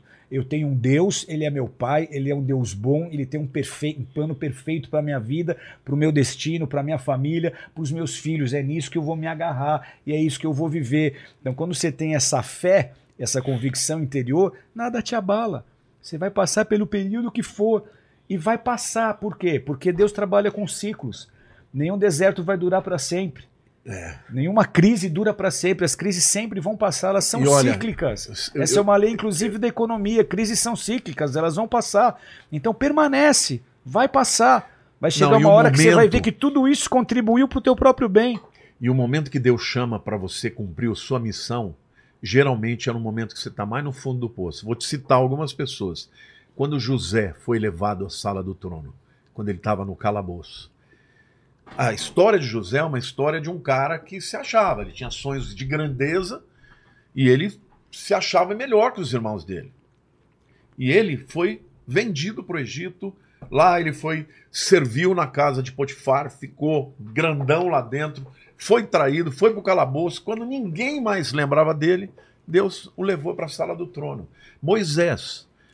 Moisés foi criado para ser um dos sucessores do faraó, era príncipe do Egito. Uhum. No entanto, quando ele estava lá em cima, ele cometeu um erro e do dia para a noite ele perdeu tudo e foi para o deserto para fazer o quê? Ser pastor de ovelhas. Os egípcios, a Bíblia diz, consideravam ser pastor de ovelha como a pior das profissões. Então ele passa 40 anos achando que era alguém Aí, para depois ficar 40, 40 anos para entender ninguém, que não era é. ninguém. Para depois passar 40 anos fazendo o propósito de Deus. Entendendo que com Deus ele podia fazer. Ele podia você entendeu? Alguém. Então é assim, na vida da gente, às vezes, quando você passa por uma prova, a prova mais intensa, se fala: não, agora eu não vou ter força. É nessa hora que você clama de verdade para Deus. É nessa hora que nasce o grande propósito de Deus na sua vida, na sua história. Porque o propósito de Deus é eterno, mas você só o descobre quando você está no pior momento da sua vida. Então, eu tenho dito que essa teologia, essa, essa coisa que está entrando nas igrejas, as pessoas adorando, esse tipo de, de, de mensagem que só fica passando pano nas pessoas, né? é, é gnosticismo. E a mentira, porque rouba a glória de Cristo. E a Bíblia diz: tende em vós o mesmo sentimento que houve em Cristo, que sendo em forma de Deus, não usurpou, teve por usurpação ser como Deus, mas a si mesmo se esvaziou e se humilhou e tomou, assumiu a forma de homem, como homem foi, se tornou servo, e como servo foi até a morte cruz, que é a morte da vergonha, a morte da maldição. Ou seja, se o próprio Deus disse que o caminho é o caminho da humilhação, por que, que as pessoas estão querendo se exaltar? Ou por que, que as pessoas olham para alguém que está sendo tratado por Deus e começam a querer se julgá-las? Cara, eu não posso julgar ninguém. Quem sou eu para julgar? Eu sou, eu fui alcançado pela graça, pela graça de Jesus. Então, eu amo falar de Jesus. E ao mesmo tempo, quando você me vir, seja numa pregação, num podcast, falando que eu não sou ninguém, não é para agradar ninguém, não. É porque eu estou falando para Deus, Senhor, eu sei, não me deixa me esquecer quem realmente mudou a minha vida. Então, é isso. Ser a luz de Jesus é você não querer brilhar com luz própria. Porque toda vez que alguém quer ter luz própria, vai empanar a glória de Deus. E você tem que escolher se você quer ter a glória de Deus na tua vida ou você quer ter a glória dos homens. A glória dos homens são aplausos, o reconhecimento, a honra dos homens. A glória de Deus é diferente. A glória de Deus só tem aqueles que entendem esse caminho. Eu sou só um vaso. E eu preciso estar tá diariamente me reavaliando, me sondando, para que eu não seja julgado pelas minhas próprias pregações. Então a condição dos líderes é muito mais séria, os critérios com que os líderes vão ser julgados são muito maiores. Então a gente tem essa grande responsabilidade. Eu preciso ser luz, inclusive quando eu estiver sendo perseguido, inclusive quando eu estiver sendo difamado, inclusive quando eu estiver em crise, inclusive quando eu estiver enfrentando dificuldades, inclusive quando eu estiver enfermo eu continuo sendo luz, ninguém vai me roubar essa identidade. Porque nele a gente tem as respostas, nele a gente tem solução para qualquer situação. Se você esperar nele, se você orar e buscar nele, na hora certa as coisas vão acontecer. Crise tem dia para começar e tem dia para terminar. Quem são aqueles que não veem a glória de Deus, que não veem as respostas às suas orações, que não veem mudança nenhuma? Quem desiste no meio do caminho? Ah, meu casamento ficou difícil, vou desistir. Como? Você nunca vai saber o que. Você nunca vai saber o que pode acontecer se você perseverar. Se você desistir, você sempre vai ficar com essa pulga atrás da orelha. E se eu tivesse insistido, se eu tivesse crido em Deus, o que, que talvez eu pudesse ter vivido com a minha família? O que, que talvez eu pudesse viver na situação que for? Então, o que, que é fé? É perseverança. É crer e não desistir porque ficou difícil. Pedro começou a andar sobre as águas. Lembra desse episódio? Vem, é. Pedro. Jesus está sobre as águas, chama Pedro junto. Ele dá alguns passos. Só que ele começa a olhar para agentes externos, olha o tamanho das ondas, olha o vento, meu Deus, e começa a olhar para o lado, deixa de olhar para Jesus, começa a afundar. E aí Jesus fala: Homem de pequena fé, por que duvidaste? Homem de pouca fé. Você fala: Como assim? Jesus, o cara andou sobre as águas. Quem depois de Pedro andou sobre as águas? Ninguém. Eu fui algumas vezes para Israel. Numa delas eu pulei do barco, falei, vou tentar, afundei. no meio da pregação, tô falando sobre isso, saí correndo, pulei. Falei, por que, que eu não andei? Porque eu não recebi uma palavra de Jesus para eu fazer isso. Isso, isso. Eu vi um desses coaching falando o seguinte, que quando você uh, desiste do teu sonho, você é como Pedro ao invés de você conquistar o que você tinha como sonho, você afunda porque você olha para as dificuldades e tal. Aí eu comentei o seguinte: só tem uma diferença. Pedro estava em cima de uma palavra. É. Pedro ouviu Se uma Jesus palavra mandar eu andar na, nas águas, eu vou andar. Andar Mas em cima das bra Agora, da não é brasa. qualquer né? sonho, não é qualquer negócio. Exatamente. Então é onde está o engano realmente. Não, você não pode qualquer coisa. Eu tudo posso naquele que me fortalece. Ou seja, para você ser mais do que vencedor em qualquer coisa, Rina, Uhum. você tem que ter uma palavra de Deus na tua vida. Senão você não vai. Então é o homem que tem que deixar de ser o centro. Porque quanto mais nós nos aproximamos do fim, mais o homem tem que se tornar o centro. Os homens querem se tornar o centro. Por quê? Porque é a, mesmo, a mesma tentação de Adão. Deus falou para Adão: olha, você não come dessa árvore do conhecimento do bem, do bem e do mal, porque o dia que você comer vai morrer. Porque o dia que ele comesse, ele não dependeria, não dependeria de mais de Deus para que que saber a o que é bom e para saber o que é mal. Não Ele que morrer, decidiria não. isso. Você vai ser como Deus, conhecedor do bem e do mal. Hoje os homens estão querendo se tornar como Deus. Você sabe essa questão de tecnologia? Você sabe, né? Eu fiz um- alguns cursos numa universidade que chama Singularity, né? É, cursos online e tal. Eles falam Que é da NASA? Não, é de uma universidade, Uma mesmo, universidade. chama- que tem os maiores eh, gênios na área de tecnologia, inovação. Singularity, Assim, né? Singularity, singularidade, né? Eles falam literalmente que a inteligência artificial vai chegar a um ponto que o homem vai ser Deus. Eles estão usando essa linguagem. Entendeu? E hoje nós estamos chegando num tempo em que a tecnologia está permitindo o homem fazer coisas inimagináveis. Só que a- o que, que é isso? Eu não sou contra a tecnologia, muito pelo contrário, sou favorável. Só que o homem, quanto mais ele acha que ele pode, né? E deixa Deus de lado, mais ele caminha para um dia ser o adorador é do o anticristo. cerne da mensagem do anticristo. Vamos criar um mundo onde Lúcifer seja adorado e ninguém lembre de Deus e ninguém lembre do seu Criador. Então ele nunca vai falar me siga. Ele vai falar siga seu coração. Enquanto você estiver seguindo seu coração, você não está seguindo Jesus. Não, em algum momento eles vão obrigar Em todo mundo a adorar a imagem ele vai ser besta. adorado, óbvio. Mas a mentalidade... Mas atualmente É. é, siga seu Tira coração. Deus do centro. Pra que Deus? Você é tão bom. Você tem todas as habilidades, todas as... Então, quando eu fico vendo pastores substituindo a mensagem da cruz por uma mensagem coaching, eu tive gente que saiu da minha igreja porque eu pregava muito contra o pecado. Ah, a sua mensagem é muito pesada. Quão pesada? Eu prego a graça, eu prego Jesus, mas eu detono o pecado, entendeu? Então as pessoas não querem mais ouvir isso. As pessoas querem ouvir. Não, faz o que você quiser. Tu- você pode ser feliz. Eu tenho o direito de ser feliz. Faça o que tu queres, pois é tudo dentro da Alistair lei. Crowder, Raul Seixas. Aí a gente está com Pedro afundando. E Jesus fala homem de pouca fé. Você fala, Jesus, como é que ele pode ser um homem de pouca fé se ele Poxa. andou sobre as águas? E por que, que a qualidade da fé de Pedro não era boa? Porque faltou perseverança. É. Então a fé tem que ser perseverante. Independente do que eu esteja enfrentando, independente do que eu esteja vivendo, eu sei que Ele é Deus. Eu não vou retroceder um centímetro sequer. Eu conheço a minha, o meu Deus, eu tenho as minhas convicções, elas não serão abaladas. Eu vou me manter, eu vou continuar crendo, porque se Deus não fizer mais nada por mim, o principal Ele já fez, que foi tirar o meu nome do inferno e me mandar para o céu. Eu estava destinado ao inferno.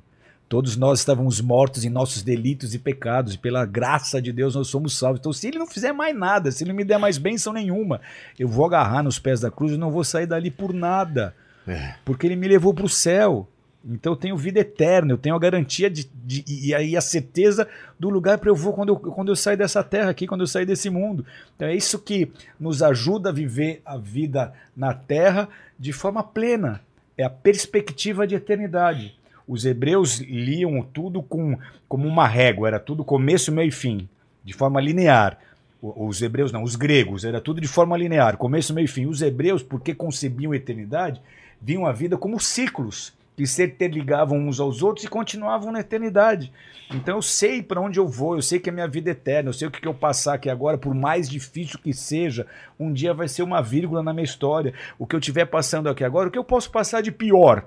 Ah, você pode morrer, o maior inimigo do homem, é a morte. Eu morri. Mesmo se eu morrer, eu vou continuar bem. Então o que, que a fé me diz? No fim tudo vai ficar bem, porque no fim tem Jesus, porque no fim você vai estar no céu, no fim você vai estar na presença dele. Então mesmo que agora esteja difícil, permanece, reage, se levanta, olha para aquilo que Deus está fazendo, não reage só às coisas ruins, não fica só apagando fogueira, olha para as oportunidades, olha para Deus como está se movendo, olha para aquilo que Ele ainda vai fazer, desenvolva a sua habilidade de enxergar a próxima estação, porque a Bíblia chama o cristão a andar por fé. Aí você fala, o que que é andar por fé? É viver sem recurso, é não saber para onde ir, que tem essa interpretação equivocada. Andar por fé é não ter dinheiro, é ir pelo com vento, é sem saber o que vai acontecer. Não. Andar pela fé é você ter convicção de que você está no lugar certo e no, no, na- no momento certo. É ter certeza de quem você é para Deus, é conhecer suas habilidades, é Em conhecer os seus dons e é saber onde você vai chegar. Em cima das promessas.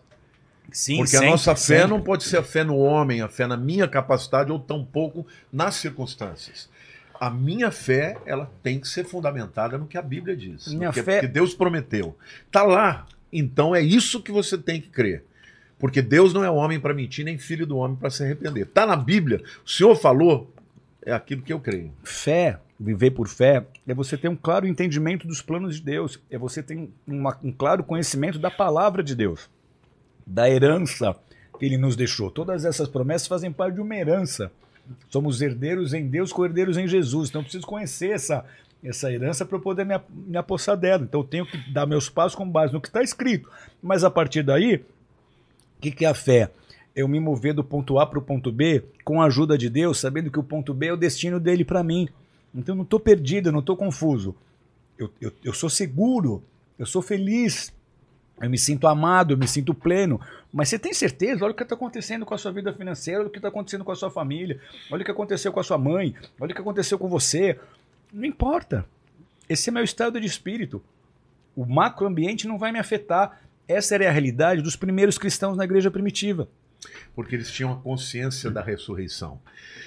Hoje, as pessoas estão pensando demais nesta terra. Eu acho que tem dois extremos que pode nós podemos é, cair na armadilha.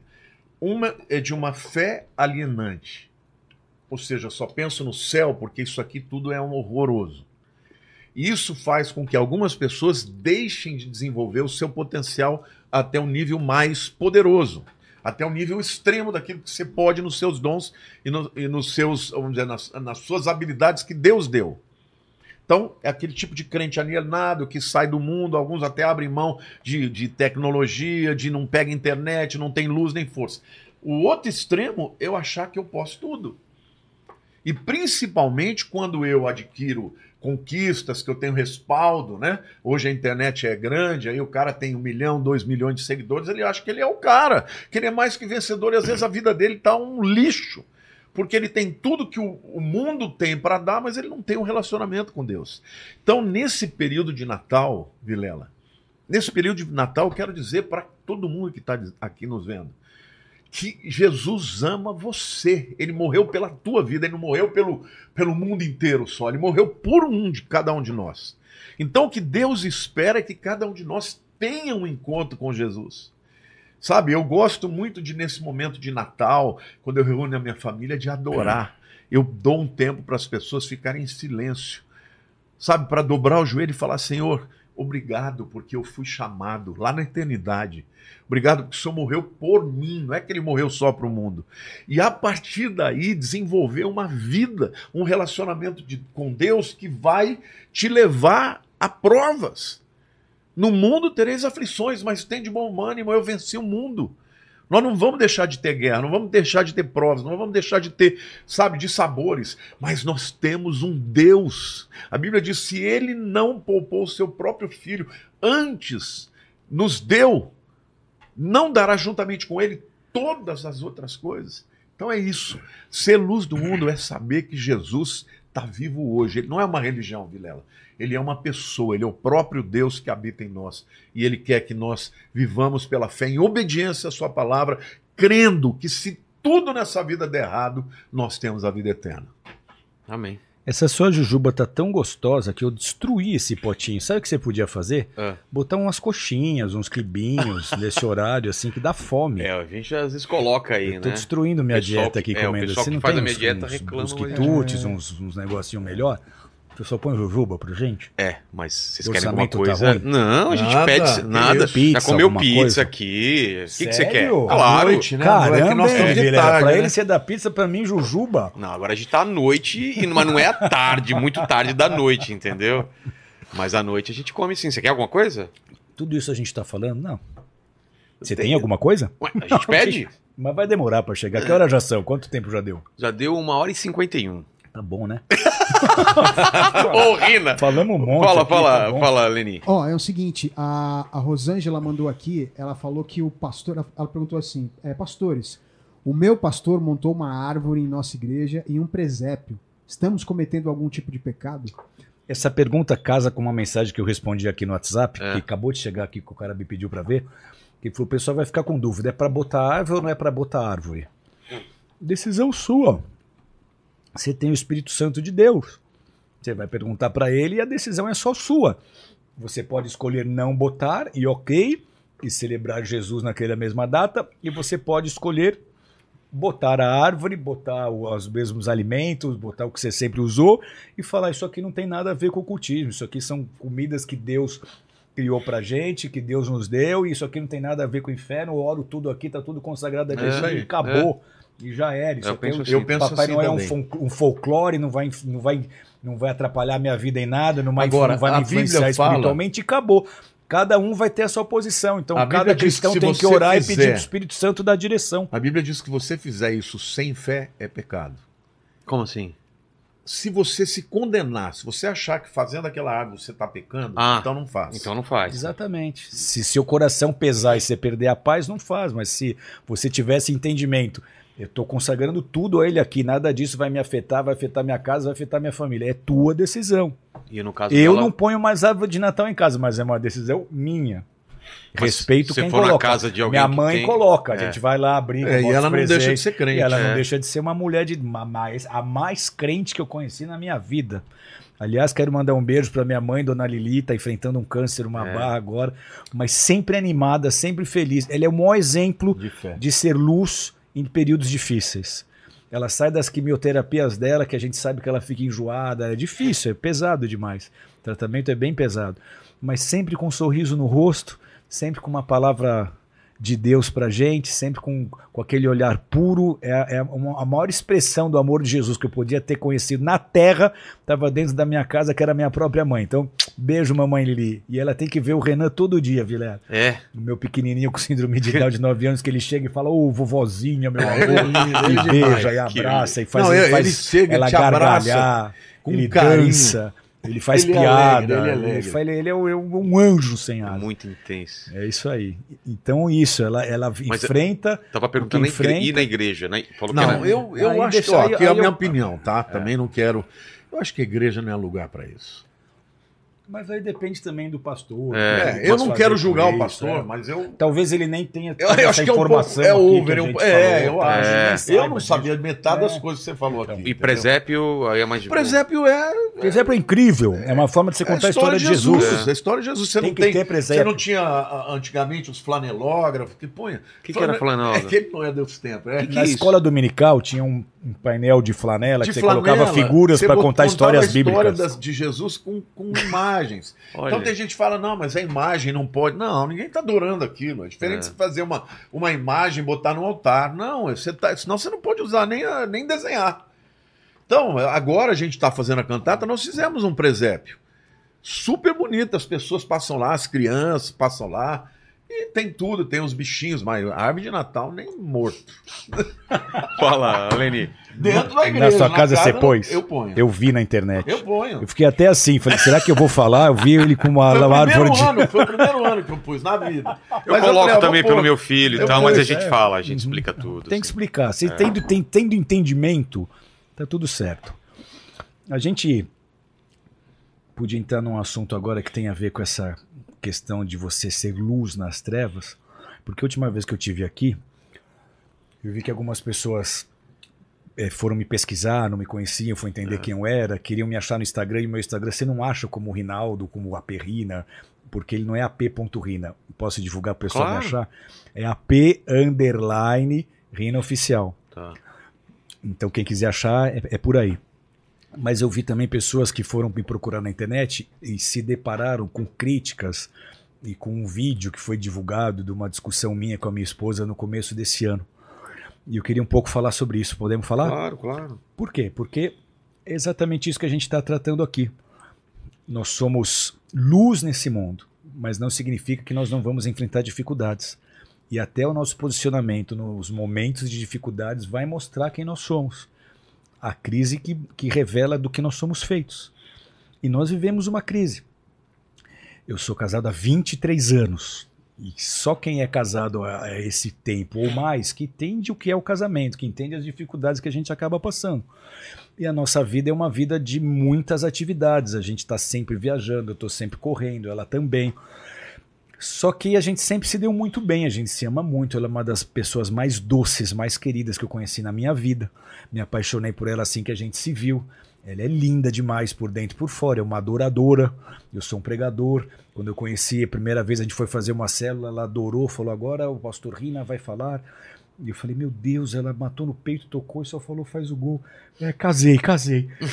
Depois de oito meses a gente estava casado, a gente, a gente escreveu uma história linda, a gente tem três filhos, a gente plantou juntos um ministério que hoje está com 550 igrejas, Nossa. 35 fora do Brasil. A gente teve uma conferência agora que a gente recebeu líderes do mundo inteiro, vieram os pastores da Índia, vieram os pastores de, da Rússia, vieram pastores da Europa inteira, da América inteira e da África. E gastamos um tempão ali com eles, a gente olha e fala: Meu Deus, foram 20 anos de muitas realizações, de muitos frutos. Mas a que custo? Então, a gente sabe que o ministério nunca vai destruir ninguém, porque o ministério é prazeroso, quanto mais você serve a Deus, mais de Deus você recebe. Mas a gente falhou em alguns pontos. Então eu falei em de repente não perceber as fragilidades dela. Eu falei em de repente não ser mais presente nesses momentos de fragilidade. Eu só fui perceber isso lá na frente quando a situação já estava mais séria. Mas o grande, a grande questão é que a gente foi vítima de uma difamação muito grande. Foram dizer para ela que eu tinha amantes e que eu tinha um plano de internar no hospício para eu poder ficar com as minhas amantes e por isso ou com a minha amante e por isso eu estava tentando dizer para as pessoas que ela era louca ou, ou alguma coisa desse, nesse sentido. E por mais absurdo que isso pareça, porque quem que ia aceitar? As nossas famílias não iam aceitar isso, a igreja não ia aceitar isso. Como assim? Se sua esposa ficou doente, você vai botar ela num lugar para ela se tratar e você vai casar com outra? Isso nunca ninguém ia aceitar isso. Então não tinha pé nem cabeça essa história. Mas ela, num momento de fragilidade, por ela também já ter sido traída, ela acreditou nisso. Isso nos, mas não me contou. Isso eu fui saber só lá na frente. Isso nos levou a um ciclo destrutivo que só foi piorando porque eu não sabia o que estava acontecendo, ao, mesmo tempo a gente começou a discutir demais, ficou, ficou um negócio meio que impraticável. E aí, numa dessas discussões, foi gravada uma, uma discussão que, se você olhar, você fala, eu já tive bem piores do que essa. Teve alguns pastores que me ligaram e falaram, Rina, se me, se me filmassem discutindo com minha esposa, acabava meu ministério, você estava tão calmo. Eu falei, pois é, eu tive outras discussões piores que aquela. Aquela foi uma discussão que eu estava até bastante calmo, porque nós somos seres humanos. A gente estava enfrentando uma crise, foi uma crise conjugal. Só que isso deu margem para uma série de questionamentos e de indagações e foi também matéria-prima para aqueles que querem nossa destruição. Então isso foi parar na internet e aí você vê muita gente que não tinha a mínima ideia do que a gente estava vivendo, se levantando para criticar, se levantando para criar narrativas, vídeos gravados no YouTube, pessoas dando opiniões, ninguém ligando para mim ou para ela para saber o que estava acontecendo, mas todo mundo com opiniões bastante fortes a nosso respeito. Aí a gente vê essa mídia que tem já uma tendência bem politizada, usando isso de forma inadequada. Você viu, eu acabei vendo matérias que na verdade eu nem cheguei a ver, eu vi só o título. Pastor bolsonarista acusado de, de abuso, de agressão, que são coisas que nunca aconteceram, mas eles usaram isso para de alguma forma atacar até o Bolsonaro com uma história que era nossa, que era familiar, que era eu e ela resolvendo tudo ali. Aí muito pouco tempo depois disso, a gente conseguiu se acertar. Eu fiquei seis meses sem pregar na nossa igreja sede, cancelei 90% da minha agenda, fiquei focado nela, exclusivamente nela. Então ela estava sofrendo, porque ela tem fibromialgia. Na verdade, ela tinha fibromialgia, artrite e artrose. Então eu acordava várias madrugadas com ela chorando de dor. Então eu tive chance de ir nos melhores médicos com ela. Ela começou a ser medicada, agora ela não tem mais a dor da fibromialgia, curou artrite e artrose. E aí a gente tratou o que precisava ser tratado, coisas que eu nunca conseguia fazer, que era ir no hospital com ela, que era ir no médico com ela, que era ir nas consultas com ela. Então a gente começou a fazer isso junto, um se focou no outro, a gente ficou mais recluso para entender onde a gente tinha se perdido, a gente se reencontrou rápido e a gente voltou agora e tá tudo bem, tá tudo em paz. Então se alguém tiver alguma dúvida, poxa, ele fez isso, ele fez aquilo, o casamento dele, ele é agressor? Não, eu não sou agressor, eu sou um servo de Deus lavado e remido no sangue do Cordeiro. Eu amo minha esposa, eu amo minha família. Ah, a família dele tá destruída. Não, não está. Eu tenho um filho de 18 anos, que é um galã, que parece o David Beckham quando, tá, quando era mocinho. Que, que não bebe uma cerveja, não sai numa balada, está na igreja, é um adorador, pega onda, cheio de vida, pratica esporte. Eu tenho uma de 16 anos que já tem agenda de pregação nas igrejas, que ela já é uma pregadora. Duas da manhã entro no quarto dela com a Bíblia aberta, rabiscando a Bíblia, querendo buscar Deus, adorando, orando. O meu de 9 anos, que é um menino especial, com Down, ele conhece histórias bíblicas, pergunta historinhas para ele, conta para você a história inteira, ele faz devocional todos os dias. Ele tem uma Bíblia que a, que a Verinha que cuida dele com a gente, ela todo dia faz ele ler a Biblinha, tem um áudiozinho, tem uma musiquinha, tem uma oraçãozinha que ele faz oração. Então a nossa família está na presença de Deus, a gente só viveu uma crise, a gente só viveu uma dificuldade que foi dura, que foi pesada. Por quê? Pela exposição porque era um assunto que a gente podia resolver entre a gente, mas pela exposição se tornou um negócio terrível de lidar. E eu quero agradecer aqui também a todos que oraram por nós, pela nossa família, pela nossa casa, aos pastores, que a grande maioria dos pastores do Brasil, os caras mais próximos, nos ligaram, me ligaram, Reina, fica em paz, a gente sabe quem você é, a gente está orando por você, vai ficar tudo bem, Deus está abençoando vocês.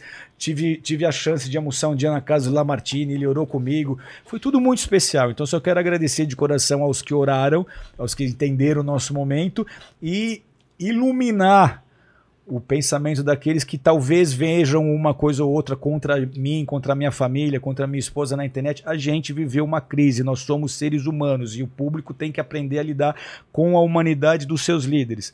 Não, nunca adulterei, nunca traí minha mulher, a gente não teve nada de pecado, o que a gente teve foi uma crise que se resolveu e a gente está agora num plumo cada dia melhor, já mais do que 100%.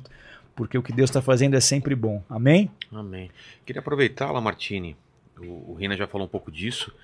E final de ano é, é uma época de avaliação de vida. As pessoas olham um pouco mais para dentro, sendo espiritualizadas ou não, crendo em alguma coisa ou não.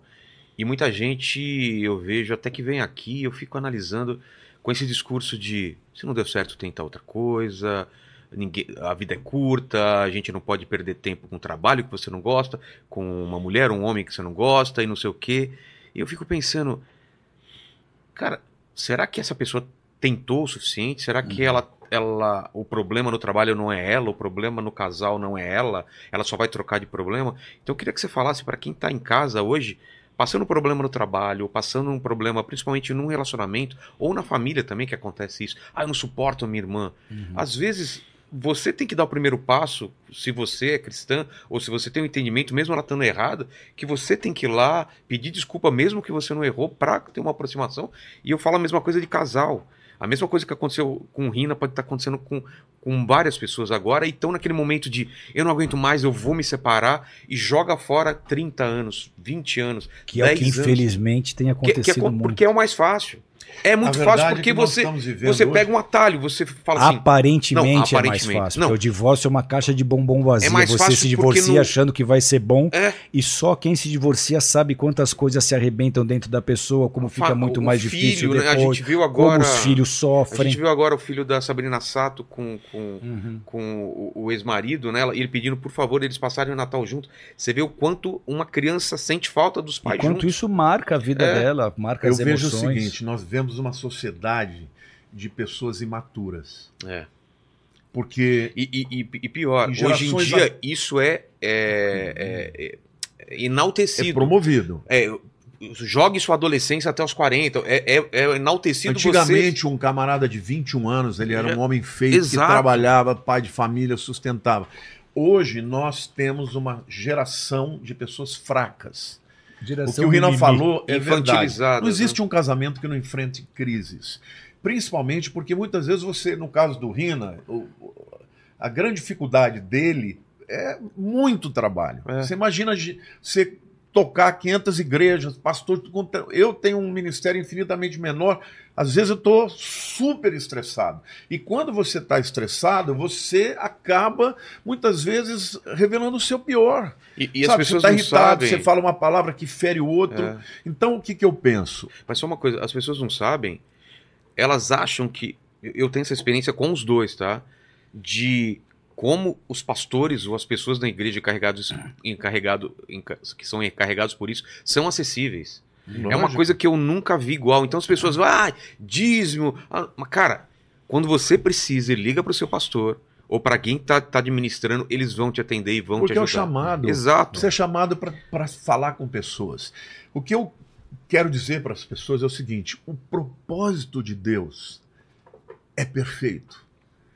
Quando Deus criou você para você se casar, Ele nunca prometeu que o seu casamento não teria problemas. Agora, o que precisa haver, Rina, Ô, Rina. Tô aqui, tô aqui também, tô Tá aqui. aqui também. Pode falar pra Ô, mim, tô ô, aqui. ô, Vilela, o que precisa ver perdão. É. Porque o perdão cura. O grande problema dos seres humanos em qualquer relação, não é só marido e mulher, irmão com irmão, amigo com amigo, é falta de perdão. Agora, Que é para que orgulho. haja perdão, tem, Tem que que, haver humildade. arrependimento em primeiro lugar e tem que haver humildade. Antes do arrependimento, a humildade pra reconhecer que errou. Exato. Porque se tiver orgulho, não reconhece e aí não tem Agora, quando eu arrependimento. digo perdão, é porque às vezes numa relação, o lado, o lado que errou, ao invés dele rasgar o coração e sabe se humilhar, o que, que ele faz? Ele se justifica. Ah, eu É. fiz isso porque você fez Joga a isso. culpa no Isso é a outro. pior coisa que pode acontecer. Por quê? Porque quando uma pessoa foi injustiçada, foi ferida e a outra que foi o infrator não se arrepende, cria uma barreira. Mas na hora que a pessoa rasga o coração, como o filho pródigo, pai, pequei contra os céus e contra ti, não sou digno de ser chamado teu filho, cura. Porque o Espírito Santo cura. Então o que eu queria dizer para todo mundo é que tem alguém que pode transformar, transformar a tua vida, o teu casamento, os seus relacionamentos, o seu mundo interior. Ele pode, ele pode aquilo que até aquilo que nós não conhecemos, porque existem uma série de camadas na nossa alma que escondem as verdades que são, na verdade, o, a, a doença, a ferida que está lá escondida, que determina os seus processos, as suas reações. Quando você se expõe principalmente ao Espírito Santo e se expõe também a uma pessoa que tenha maturidade para entender e sabedoria para dirigir, Deus cura. Eu, como pastor, cansei de aconselhar pessoas que estavam com o casamento destruído e depois foram restauradas. Agora, na minha vida. Não estamos falando também de violência doméstica, de Não, coisas nada assim, disso, porque não, nada é para ficar também. Não, não, não, não, Ah, não. é, estamos Exatamente. falando de, falando de discussões. para mim e fala: É, meu marido me bate, vai Claro. na polícia e denuncia. Claro, claro. Agora, estou falando de, de pequenas coisas que vão solapando a relação e porque não são consertadas, elas não restauram. Eu vou, agora dia 29, vou fazer 40 anos de casamento. Poxa. Eu, todos os dias, eu aprendi uma coisa. A pessoa mais importante na minha vida é a Lília. Então ela tem a prioridade do meu tempo. Isso é uma coisa que eu, que eu, que eu vou- aprendi eu falando vou- com você. Eu vou, mas eu volto. Tá, ao banheiro. Xixi. É uma coisa que eu tinha um entendimento errado, Lamartine. Eu achei que o filho era o mais importante. E aí você e, e- e- algumas pessoas que eu comecei a falar, falam, não, é tua mulher que é, mais porque o teu importante. filho vai casar, É, vai embora, exatamente. vai ter a e é verdade. dele. Porque a tendência quando nasce um filho é você e a mulher colocar ele como a pessoa mais importante e se esquecer da gente, inclusive. Isso E assim, quando você casa, principalmente o homem, o homem é muito da paixão, né? é. A gente precisa da paixão. Eu jamais me casaria com uma pessoa que não, tivesse Não, não. paixão, que não tivesse química. É. Entendeu? Porque senão são dois irmãos. Só que o casamento não é só isso. Eu casei com a Lilian apaixonado por ela. Eu me lembro que eu vim do mundão, tive muitas relações, mas quando eu comecei a namorar com ela, eu era já um homem crente. Então eu falava assim pra mim: eu quero resistir, porque senão eu nunca vou dizer para ninguém, vou ter coragem nem autoridade para dizer que é possível. Casamos tudo bonitinho e tal. Só que quando você começa a vida, se você não investir na relação, É. Aqui- aquela paixão que é coisa de maluco dura dois, três anos. Se você não construir amor, amizade, respeito, o casamento acaba. Agora, Amar, amar é uma decisão, né? é uma escolha É primeiro. uma escolha. Hoje eu sim, eu tô casado há 40 anos com a Lilian, eu amo a Lilian mais, infinitamente mais do que quando eu casei com ela. Só que sabe como que é? Eu me lembro, Vilela, quando eu casei, eu, eu fui o quinto filho, né? A minha mãe, não, eu nunca senti sede na minha vida. Minha mãe trazia água para mim quando eu tava em casa. Que mimado. É, que mimado. Aí, aí, quando, Leitinho com Todd. Mamãe, Todinho. quero Todd. aí veja, veja bem. Eu cheguei para ela no início do casamento e eu falava, pega uma água para mim. Ela falava, não, não, você tem pena, vai buscar. Eu falava, pô, mas a minha mãe pegava água para mim. Ela falou, eu não sou a sua mãe. Então, assim, era. Hoje, 40 anos de casada, ela olha para mim, eu sinto que ela tem misericórdia de mim, pelo meu peso. Pega Ela um faz- copo d'água pra mim. Ela Pego. faz tudo pra mim. Agora, eu sou um cara que eu trabalho demais. Eu dou sangue por ela. E assim, eu defendo a Lilian de qualquer pessoa. Eu viro, eu sou um cara de paz, mas se você tocar na Lilian ou na Érica, na minha família, você vai ver o carcamano que eu sou. Então, o que, que eu tenho com ela? Eu tenho uma história de muitas lutas. De muitas lutas. De acertos, de, de erros. Eu já briguei com a Lilian, já falei alto com ela, sabe? Nunca toquei nela. Mas nós tivemos momentos difíceis também. Agora, quando você tem momentos difíceis de outras pessoas contra você, É. você descobre que a pessoa que você pode contar é aquela pessoa. Então, o que eu queria dizer, não abra mão do seu casamento, não desista, porque Deus, Ele tem compromisso com você naquela relação, e Ele que é capaz de te fazer vencer, dar a volta por cima. Ah, mas eu tô apaixonado por outro, que se dane os teus sentimentos, porque você mudar de casamento só porque tem uma crise é só mudar de endereço. É. Você vai começar uma nova relação. Vai acontecer de. Vai acontecer de novo. Tanto é que a estatística mostra que nos Estados Unidos, por exemplo, você tem 53% de casamentos viram divórcio. Agora, depois que o cara divorciou primeiro, ele, a- a- o segundo índice é de 78%. Aumenta a chance. Aumenta as possibilidades. Por quê? Porque o cara já não vai lutar por aquilo. Investir tanto. E aí tem as consequências, é o que o Rina falou. Você pensa que é mais fácil? Não. Vai viver, por exemplo, com uma mulher. Você tem a mulher e o seu filho, agora vai ser, vai ter outro pai. É, por que, que Deus. É. Por Vai que, que ver a a Bíblia fala que Deus, disso. Deus abomina o divórcio? É exatamente por aquilo que acontece com as pessoas que se divorciam. Coisas vão se dilacerar dentro de você. A família vai sofrer, os filhos vão sofrer. Um sai arrebentado para um lado, um sai arrebentado para o outro. Então nem sempre a opção divórcio é a melhor. Por que não tentar? Por que não insistir? O que, que será que acontece se eu permanecer? O que, que será que acontece se eu perdoar? E você. e é, com perdão. que tipo de perdão que eu vou perdoar? Porque isso também tem muito a ver. Como assim? Você pode dizer, eu te perdoo. Mas não ah, mas o mundo vai dar volta. mas o que se planta aqui se colhe. E todo dia fica. vai pagar. não, mas você você falou isso aqui pra mim, eu te perdoo. Mas como? Você não me perdoou? Qual que é o perdão de Deus pra gente? Ele lança aquilo no mar do esquecimento. Ele nem lembra, mas você pediu perdão pra Deus. Deus, eu cometi aquele erro. Ele vai falar qual? Que ele nem lembra. É o mesmo perdão que Jesus perdoou os, os, os, os soldados que estavam crucificando Jesus. Aí você fala, ah, mas Jesus ter perdoado os soldados que o crucificaram foi fácil, eles estavam só cumprindo ordens. Mas eles foram muito além do cumprir ordens. É, Não, um eles- sadismo, se, né? você, se você avalia Não, ele- como ele Jesus foi crucificado, É. Aquela, aquela, aquela cerimônia que fizeram de colocar uma capa, uma coroa, aquilo era uma Saturnália. Só que eles pegaram a Saturnália que durava aí 5 a 7 dias e fizeram num dia. É. Fizeram um jogo de tabuleiro, porque na Saturnália, você não citou, mas não- eles escolhiam. Todos os céus podiam fazer o que quer, não mas eles ordem. escolhiam um pra Mas- servir, Mas um que ia abusar. chegar no fim. Não, ele, no final ele morria. era morto. Ah, é? Era sacrificado. Por isso que Jesus virou o rei. Entendeu? Porque ele ia morrer no final aí, daquela história. Exatamente. Então, o que eu quero dizer para as pessoas é: seja capaz de perdoar, porque o perdão é o ato que te aproxima mais de Deus. Agora, por que, que tem que ser humilde? Porque a pessoa que olha para si e fala, eu jamais faria isso, não entendeu. Nós somos capazes de fazer as piores coisas, de pecar com os piores pecados. Então, E todos dependem da mesma graça Da e da mesma mesma graça. misericórdia. Eu não sou melhor que você, você é melhor que eu. Dependo da graça exatamente como você. Se não fosse a graça e a misericórdia de Deus se renovando nessa manhã, eu estava perdido, não tinha um de pé. Então eu não sou aceito por Deus pelos meus acertos. Os meus acertos e a minha justiça própria é trabo de imundícia, era o modos do Antigo Testamento. Então o que eu preciso é reconhecer que eu só sou aceito pela justiça do Filho, pela justiça de Jesus. Ele foi perfeito. E eu só chego na presença de Deus em nome dele, por causa dele. E eu sozinho não consigo. E é interessante porque quanto mais você chega perto da luz, mais você vê os seus erros. É.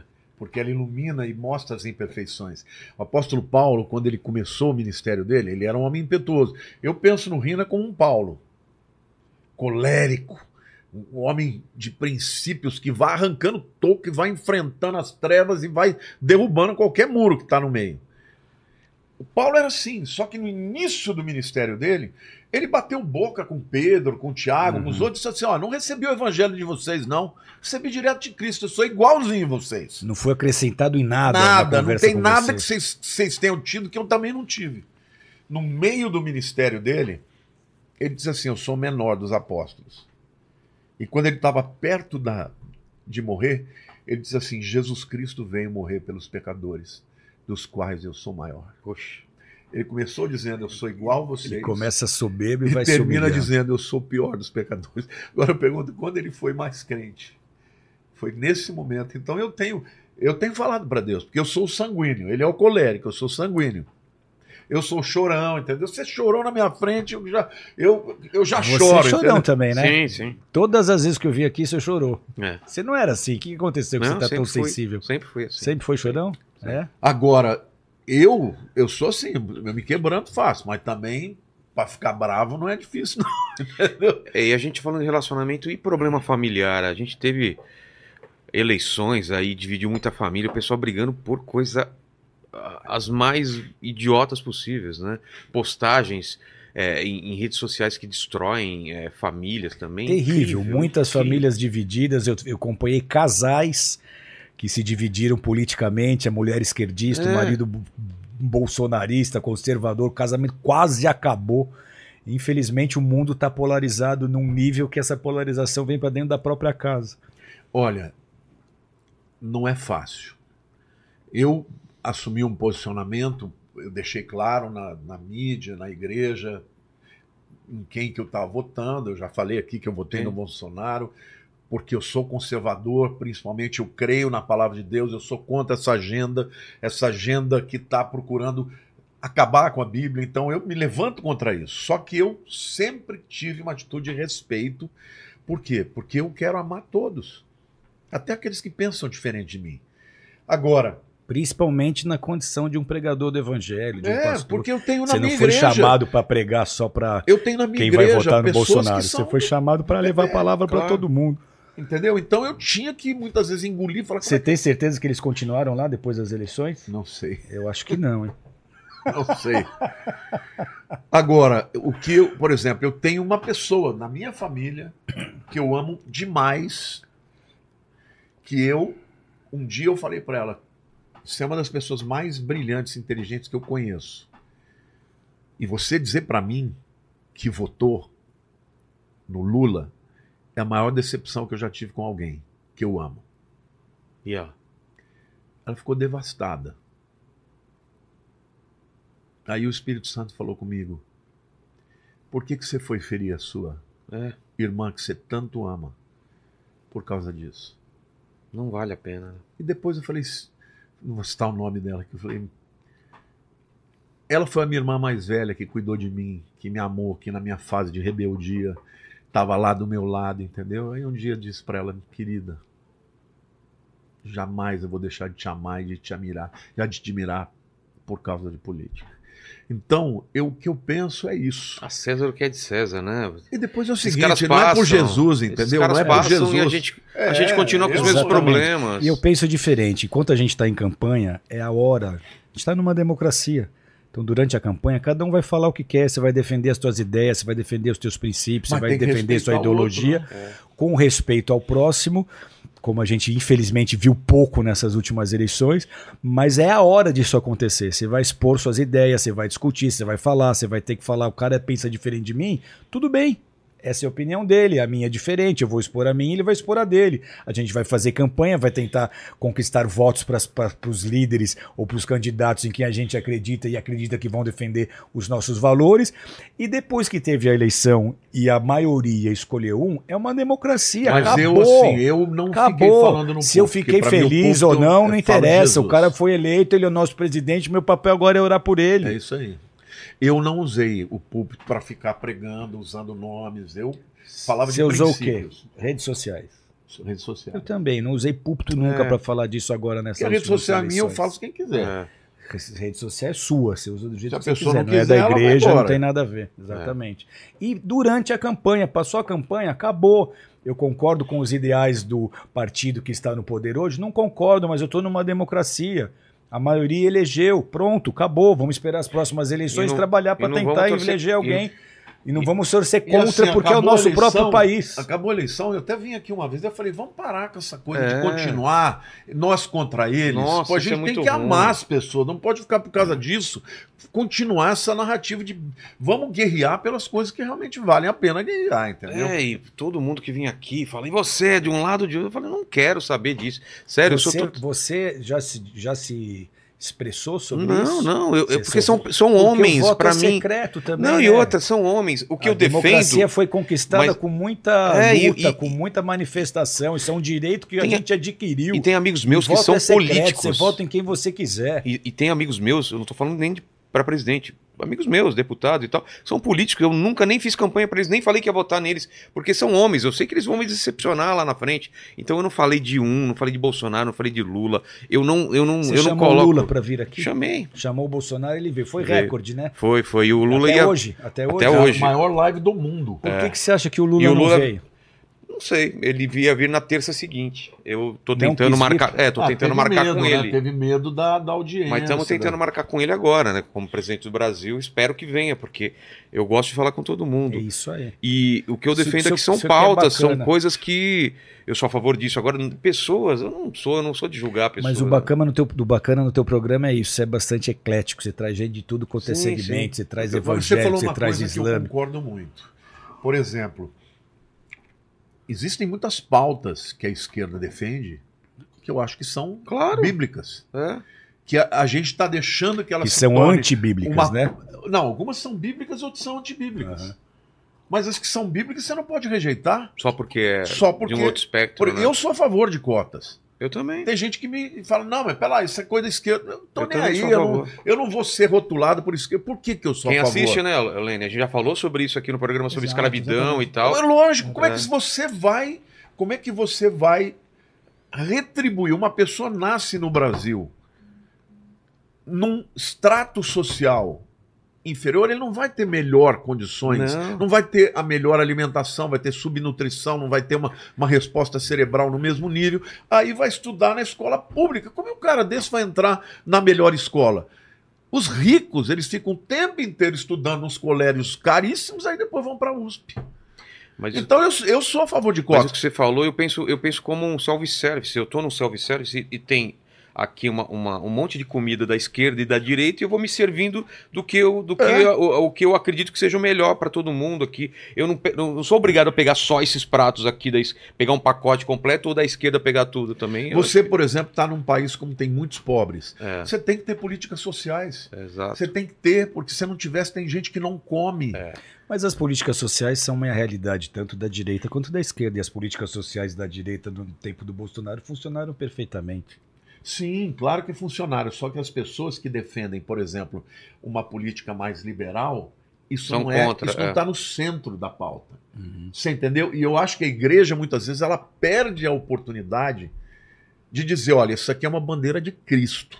Então eu vou levantar, não é porque é direito ou esquerda, é porque é, de Ficam Cristo. com medo de associar. Então, você não faz obra social na tua igreja? Muita. Então, A gente a tem que igreja fazer que obra mais social. faz, a É. igreja que mais faz. Porém- e por que não levar isso para a política? Porém, você só consegue fazer obra social se houver prosperidade. É lógico. Se você tiver um Mas sistema de são- governo que dá, mas não ensina a Concordo. pescar, Também acho. a gente Se só está escravizando o Se povo. você mata O povo o nunca cresce, nunca evolui. Se você Mas- mata o empresário, ele não vai ter condições de gerar empregos. Mas podemos mudar, mud- mudar o tema, porque agora deve ter muita gente no chat falando, ah, mas eu não entrei aqui. Ah, tá. Mas já, já falamos sobre isso. Vamos lá, Lene. Ó, eu vou fazer uma pergunta aqui lá. Que tem a ver E se eu me candidatar, não vote, não vote em mim. Mas quem Isso- vai querer votar em você? Exato. também? Sei lá, se alguém quiser, não vote. Se eu fizer essa loucura um dia, Eu coloque essa esse loucura- trecho e fala, você mesmo falou pra não votar em você. É. Ó, eu, eu tenho uma pergunta aqui que é lá, que se refere lá ao começo, que o Felipe fez é, quando vocês estavam falando sobre o sábado.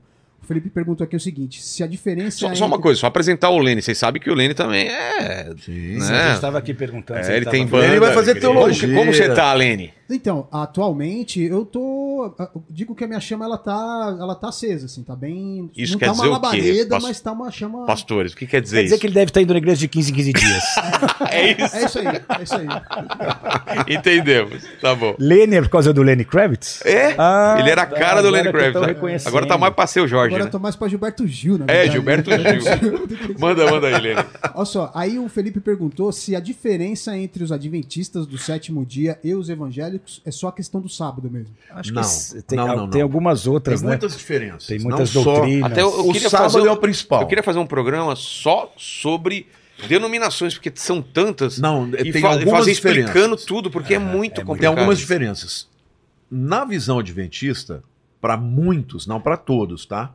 Mas o, o adventista mais tradicional, quem não guarda o sábado, nem salvo é, na prática. Ah, é? Na Tem prática. as questões escatológicas que divergem bastante. Mas existe uma segunda questão que é mais importante, que é a questão da, da Ellen White. Ellen White, que é a escritora que a fundamenta. escritura que fundamenta a Tudo. doutrina é, adventista, que tem coisas contrárias à Bíblia.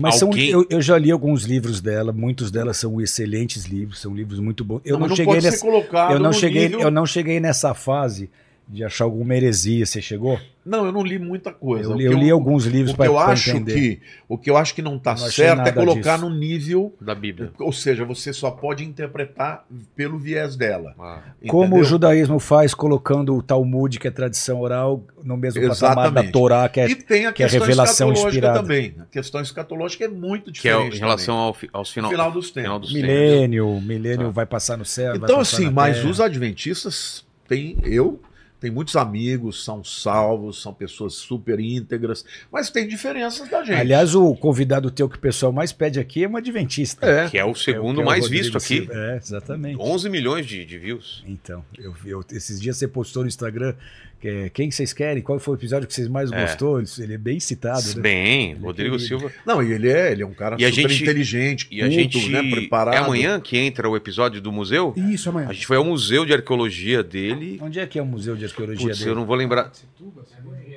O que, que, que você falou? Itaquaquecetuba? Se fosse pra chutar, eu chutava É também. porque é perto de Mogi. ali, É, não, mas é, é, tem todas as informações então, assim, lá. A, a questão, ah, eu, eu penso assim, das diferenças básicas, para alguns, eu, eu quero deixar claro, por exemplo, tenho certeza que se você perguntar para o Rodrigo o que tem que ser fazer para ser salvo, ele vai dizer que tem que crer em Jesus. Ou Claro. seja, mas tem alguns que, por conta do sábado ser uma doutrina muito importante, vão olhar para você e dizer: não, se você não, não guardar o sábado, você não é salvo.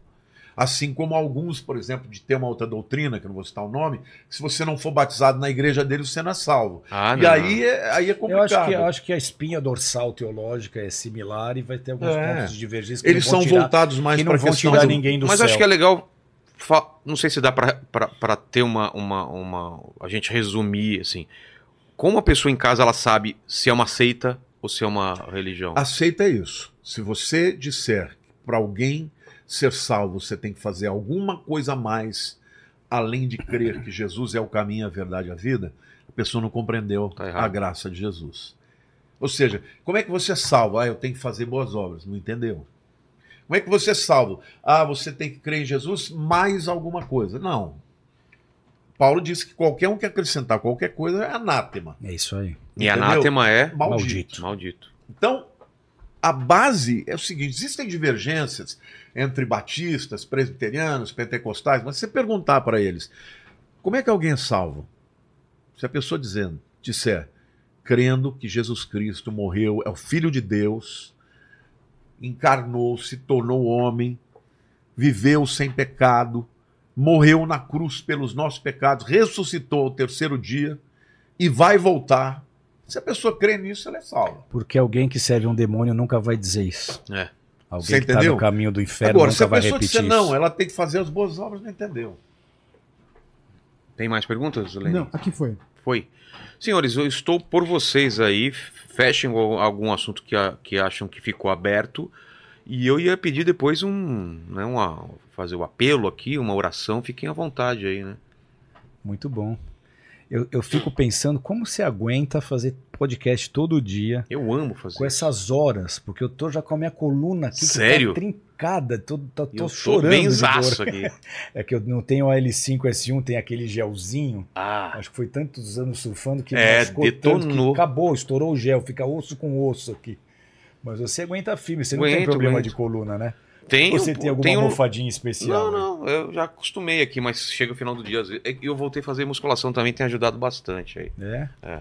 Eu queria só dizer para as Tá pessoas. fazendo musculação também, Lamartine? Vou começar ano que vem. Eu O ano escuto que isso vem, tem né? 15 anos. Ano que 15 vem. anos que ele me fala que vai o ano que começar. vem. O ano que Ano que vem. vem. Vou cobrar, hein? O que eu queria dizer para você que está nos vendo é que Deus te ama. Não importa quem você seja, em que lugar você esteja, o quão atolado no pecado você esteja. Eu quero dizer que Jesus, ele te amou a ponto de morrer pela sua vida. Jesus amou um leproso que era rejeitado por toda a sociedade e ele tocou nesse leproso e o curou. Ele amou aquela mulher que tinha hemorragia e também era rejeitada. E ele tocou nela, aliás, ela tocou nele e ela foi curada. Ele amou aquela mulher que foi pega em adultério e todos os líderes religiosos queriam que ela fosse apedrejada. E ele disse: Filha, ninguém te condenou, eu também não te condeno. Vá e não peques mais. O que eu queria dizer para você é que Jesus não é uma religião. Jesus é o salvador da humanidade. E ele nasceu de verdade. Ele é uma figura histórica.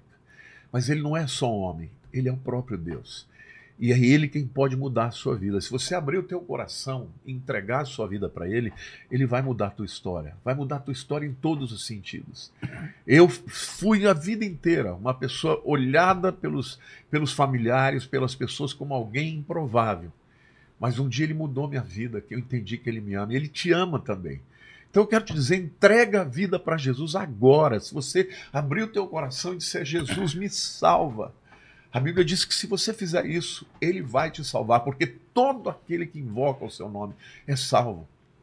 Porque Deus amou o mundo de tal maneira que ele deu o seu único filho, Jesus, para que todo aquele que nele crê não pereça, não, não vá para o inferno eternamente, mas tenha vida eterna.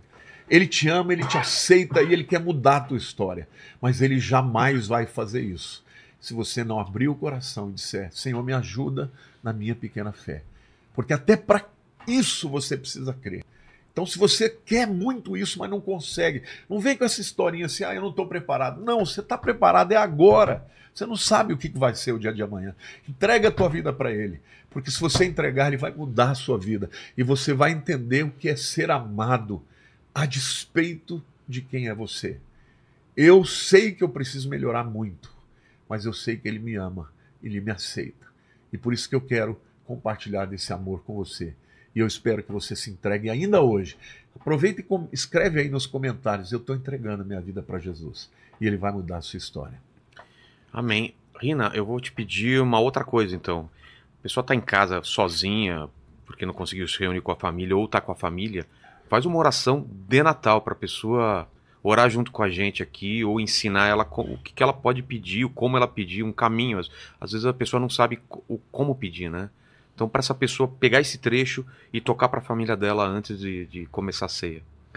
Vamos aproveitar então que o tema é Natal e nos agarrar naquilo que a palavra diz. Ele é a luz que vindo ao mundo ilumina todo homem. Sem ele nós vamos estar tateando no escuro sem saber para onde ir. Só ele tem poder para dissipar as trevas que há dentro de nós e ao nosso redor. E tudo que ele precisa é da nossa fé. Ele não exige nenhum ritual. Todo o sacrifício que precisava ser feito já foi feito lá na cruz do Calvário. Você não precisa acender vela nenhuma, você não precisa fazer sacrifício encruzilhada nenhuma. Você só precisa fechar os seus olhos, pegar toda a fé que ele colocou dentro de você e depositar essa fé na pessoa de Jesus, porque a Bíblia diz que ele é o único mediador entre Deus e os homens. Ele disse: Eu sou o caminho, eu sou a verdade. Então, mais do que falar a verdade, ele disse ser a verdade. Nenhum outro líder espiritual pode dizer isso na história, porque ele estaria mentindo. Só Jesus disse: Eu sou o caminho, eu sou a verdade, eu sou a vida, e aquele que, e aquele que quiser vir ao Pai tem que crer. Se você quiser conhecer a Deus, você tem que olhar para Jesus. Então olha para Jesus agora, você vai de depositar toda a tua esperança nele e uma oração é uma conversa.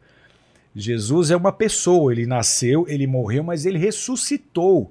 Está vivo. Ele está vivo. Se você conversar com ele, ele vai ouvir. Um monólogo pode se tornar um diálogo. Se você desenvolver a habilidade de aprender a ouvir a voz dele. É para essa câmera aqui. Para essa câmera e agora que vocês O me Lenny, avisam, por tô que há não duas avisou ele, horas falando para a câmera errada. Ô, Lenny Kravitz. Oxe. Da carreta furacão também. É. Então a, a mensagem é essa. Aproveita esse momento agora que o mundo parou nessa data próxima ao Natal aqui, que o mundo todo está pensando em Jesus e deposita a tua fé nele. Ele vai te escutar. Faz uma oração. Deus, se revela a mim. Eu quero te conhecer. Quero conhecer o teu amor, quero experimentar da tua graça. Eu preciso da tua misericórdia, porque minha capivara é grande, eu estou cheio de pecado, eu não quero mais carregar peso de condenação e de culpa. Eu quero uma vida nova, eu quero escrever uma nova história, eu quero poder para vencer os vícios, para transformá-los em virtudes. Eu não quero mais ser uma pessoa que desiste fácil, eu não quero mais ser uma pessoa agressiva, eu não quero mais ser uma pessoa depressiva. Então se volte a Jesus com toda a sua fé, porque a luz que há nele, ele é a luz que vindo ao mundo, ele vai te iluminar. Essa escuridão ao seu redor vai sumir, esse caos que você tem vivido vai se reordenar. Você só precisa chamar por ele. Faça uma oração e você vai ver que, que as coisas vão começar a acontecer e você vai dizer, mas é simples assim? É só fazer uma oração? E você vai perceber que sim. Se você tiver só uma oração, você tem todas as chances de transformação completa na sua vida. Tudo que Deus precisa é que você faça uma oração. Então nós vamos orar aqui juntos e eu te peço para repetir essas palavras comigo, elas só vão te ajudar. Foi o que o Vilela me pediu aqui, uma oração para ajudar essas pessoas a, a entender Jesus nesse Natal e abençoar suas famílias. Então vamos orar assim, declare assim. Você repete aí, Vilela, declara assim: Senhor Deus, Senhor Deus, hoje hoje eu abro meu coração. eu abro meu coração para receber para receber Jesus Cristo, Jesus o Cristo, Filho de Deus, Filho de Deus, como meu único, como meu único exclusivo e e exclusivo suficiente, e suficiente Senhor e Salvador. Senhor e Salvador. Eu te peço perdão pelos meus pecados, Eu te peço perdão pelos meus pecados, pelo meu ceticismo, pelo meu ceticismo, pela dureza do meu coração, pela dureza do meu coração, pela minha insensibilidade. pela minha insensibilidade. E hoje E hoje eu declaro eu declaro que eu creio no meu coração que eu, cre... que eu creio no meu e coração, confesso com os meus lábios confesso com os meus que lábios Jesus é o Filho de Deus que Jesus é o Filho de que Deus, veio ao mundo em carne, que veio ao mundo em carne, morreu numa cruz, morreu numa cruz, mas ressuscitou e está vivo. mas ressuscitou e está vivo. Nessa, nessa hora, Nessa hora eu te entrego tudo. eu te entrego tudo, O meu passado, meu passado, o meu presente o meu e presente o meu futuro. e o meu futuro. Escreve meu nome no livro da vida Escreve meu nome no livro e da me vida ensina a viver e me ensina a viver de modo digno do teu evangelho. de modo digno do teu eu evangelho. recebo a tua paz. Eu recebo a tua Eu paz. recebo o teu amor. Eu recebo o teu Eu amor. recebo a tua alegria. Eu recebo a tua E alegria. eu te peço, E eu te peço. abençoa minha família. Abençoa minha família. Restaura relacionamentos Restaura que relacionamentos foram destruídos pela discórdia. que foram destruídos pela discórdia. Torna o meu lar Torna o meu lar um ambiente de harmonia. um ambiente de harmonia. Em nome de Cristo Jesus. Em nome de Cristo Jesus. Cerca a nossa casa Cerca a nossa com casa os teus anjos com teus anjos. e nos abençoa, E Senhor. nos abençoa, Em Senhor. nome de Jesus. Em nome de Jesus. Amém. Amém. Amém. Amém. Glória a Deus. Glória a Deus. Lene, é contigo aí, Lene. É isso aí. É, curta esse vídeo, se inscreva. Deu até um nó na garganta. Nossa. é. Curta esse vídeo, se inscreva no canal, torne-se membro, ative o sininho para receber as notificações aí. Lembrar do nosso parceiro, a Insider, né? Isso, é última, o última tá, tá terminando aí, né? É. O ano e tem essa, essa promoção de 12% com o nosso cupom. É só clicar no link e no que- ou apontar o celular pro QR Code. Exatamente. Amigos, é, arrobas de vocês, onde encontram igrejas, falem à vontade agora. divulguem. Igreja Bola de Neve sede, onde eu prego todo domingo às 7 da noite, é lá no antigo prédio do Olímpia, na Rua Clélia, 1517. Se quiser nos encontrar no Instagram, é Bola de Neve Oficial e o meu Instagram pessoal é AP Underline Rino Oficial. Cultos também são transmitidos pelo YouTube ao vivo, no canal oficial da Bola de Neve no YouTube. É isso. Bom, lá- a nossa igreja é YA Church, Y-A-H Church, é uma igreja batista. Nós estamos ali na, na Avenida Mofarrege, 1024. Também estamos espalhando pelo Brasil e pelo mundo também. Ah, Você é muito Você nem me contou isso, verdade? Verdade. Que alegria Esse escutar. ano abrimos É, 20 igrejas. Que coisa Poxa, linda, é, Lamartine. com que prédios. Fora células, já estamos com muitas células em todo o, o mundo, na Europa, Estados Unidos.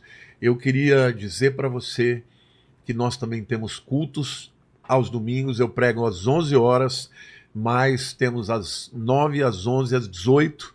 Temos sábado às 18 horas. E você pode fazer parte da IA Church também online. E as minhas mídias sociais é Lamartine Pozella com S-E-2-Ls A tanto no YouTube quanto no Instagram, Facebook, e- e como é que chama? TikTok, todas as tudo. coisas aí. Tudo que vão inventar ainda, né? Ô, ô Lene, você prestou atenção no papo? Prestei. O que, que o pessoal escreve nos comentários pra provar que chegou até o final? Bota aí, sequestro de Jesus. Sequestro de Jesus. Muito bom, muito bom, Lene. Então é você aí, escreva Sequestro de Jesus. Muito obrigado vocês que estiveram esse ano abençoado aqui com a gente. Ano que vem vai ser melhor, porque eu quero. Você quer? Opa. Você quer, Tuti? Então, então é isso. O ano que vem vai ser o melhor ano das O suas melhor vidas. está por vir. Em nome Amém. de Jesus. Em nome de Jesus. Amém. Tchau, tchau. Fiquem com Deus. Beijo no cotovelo e tchau.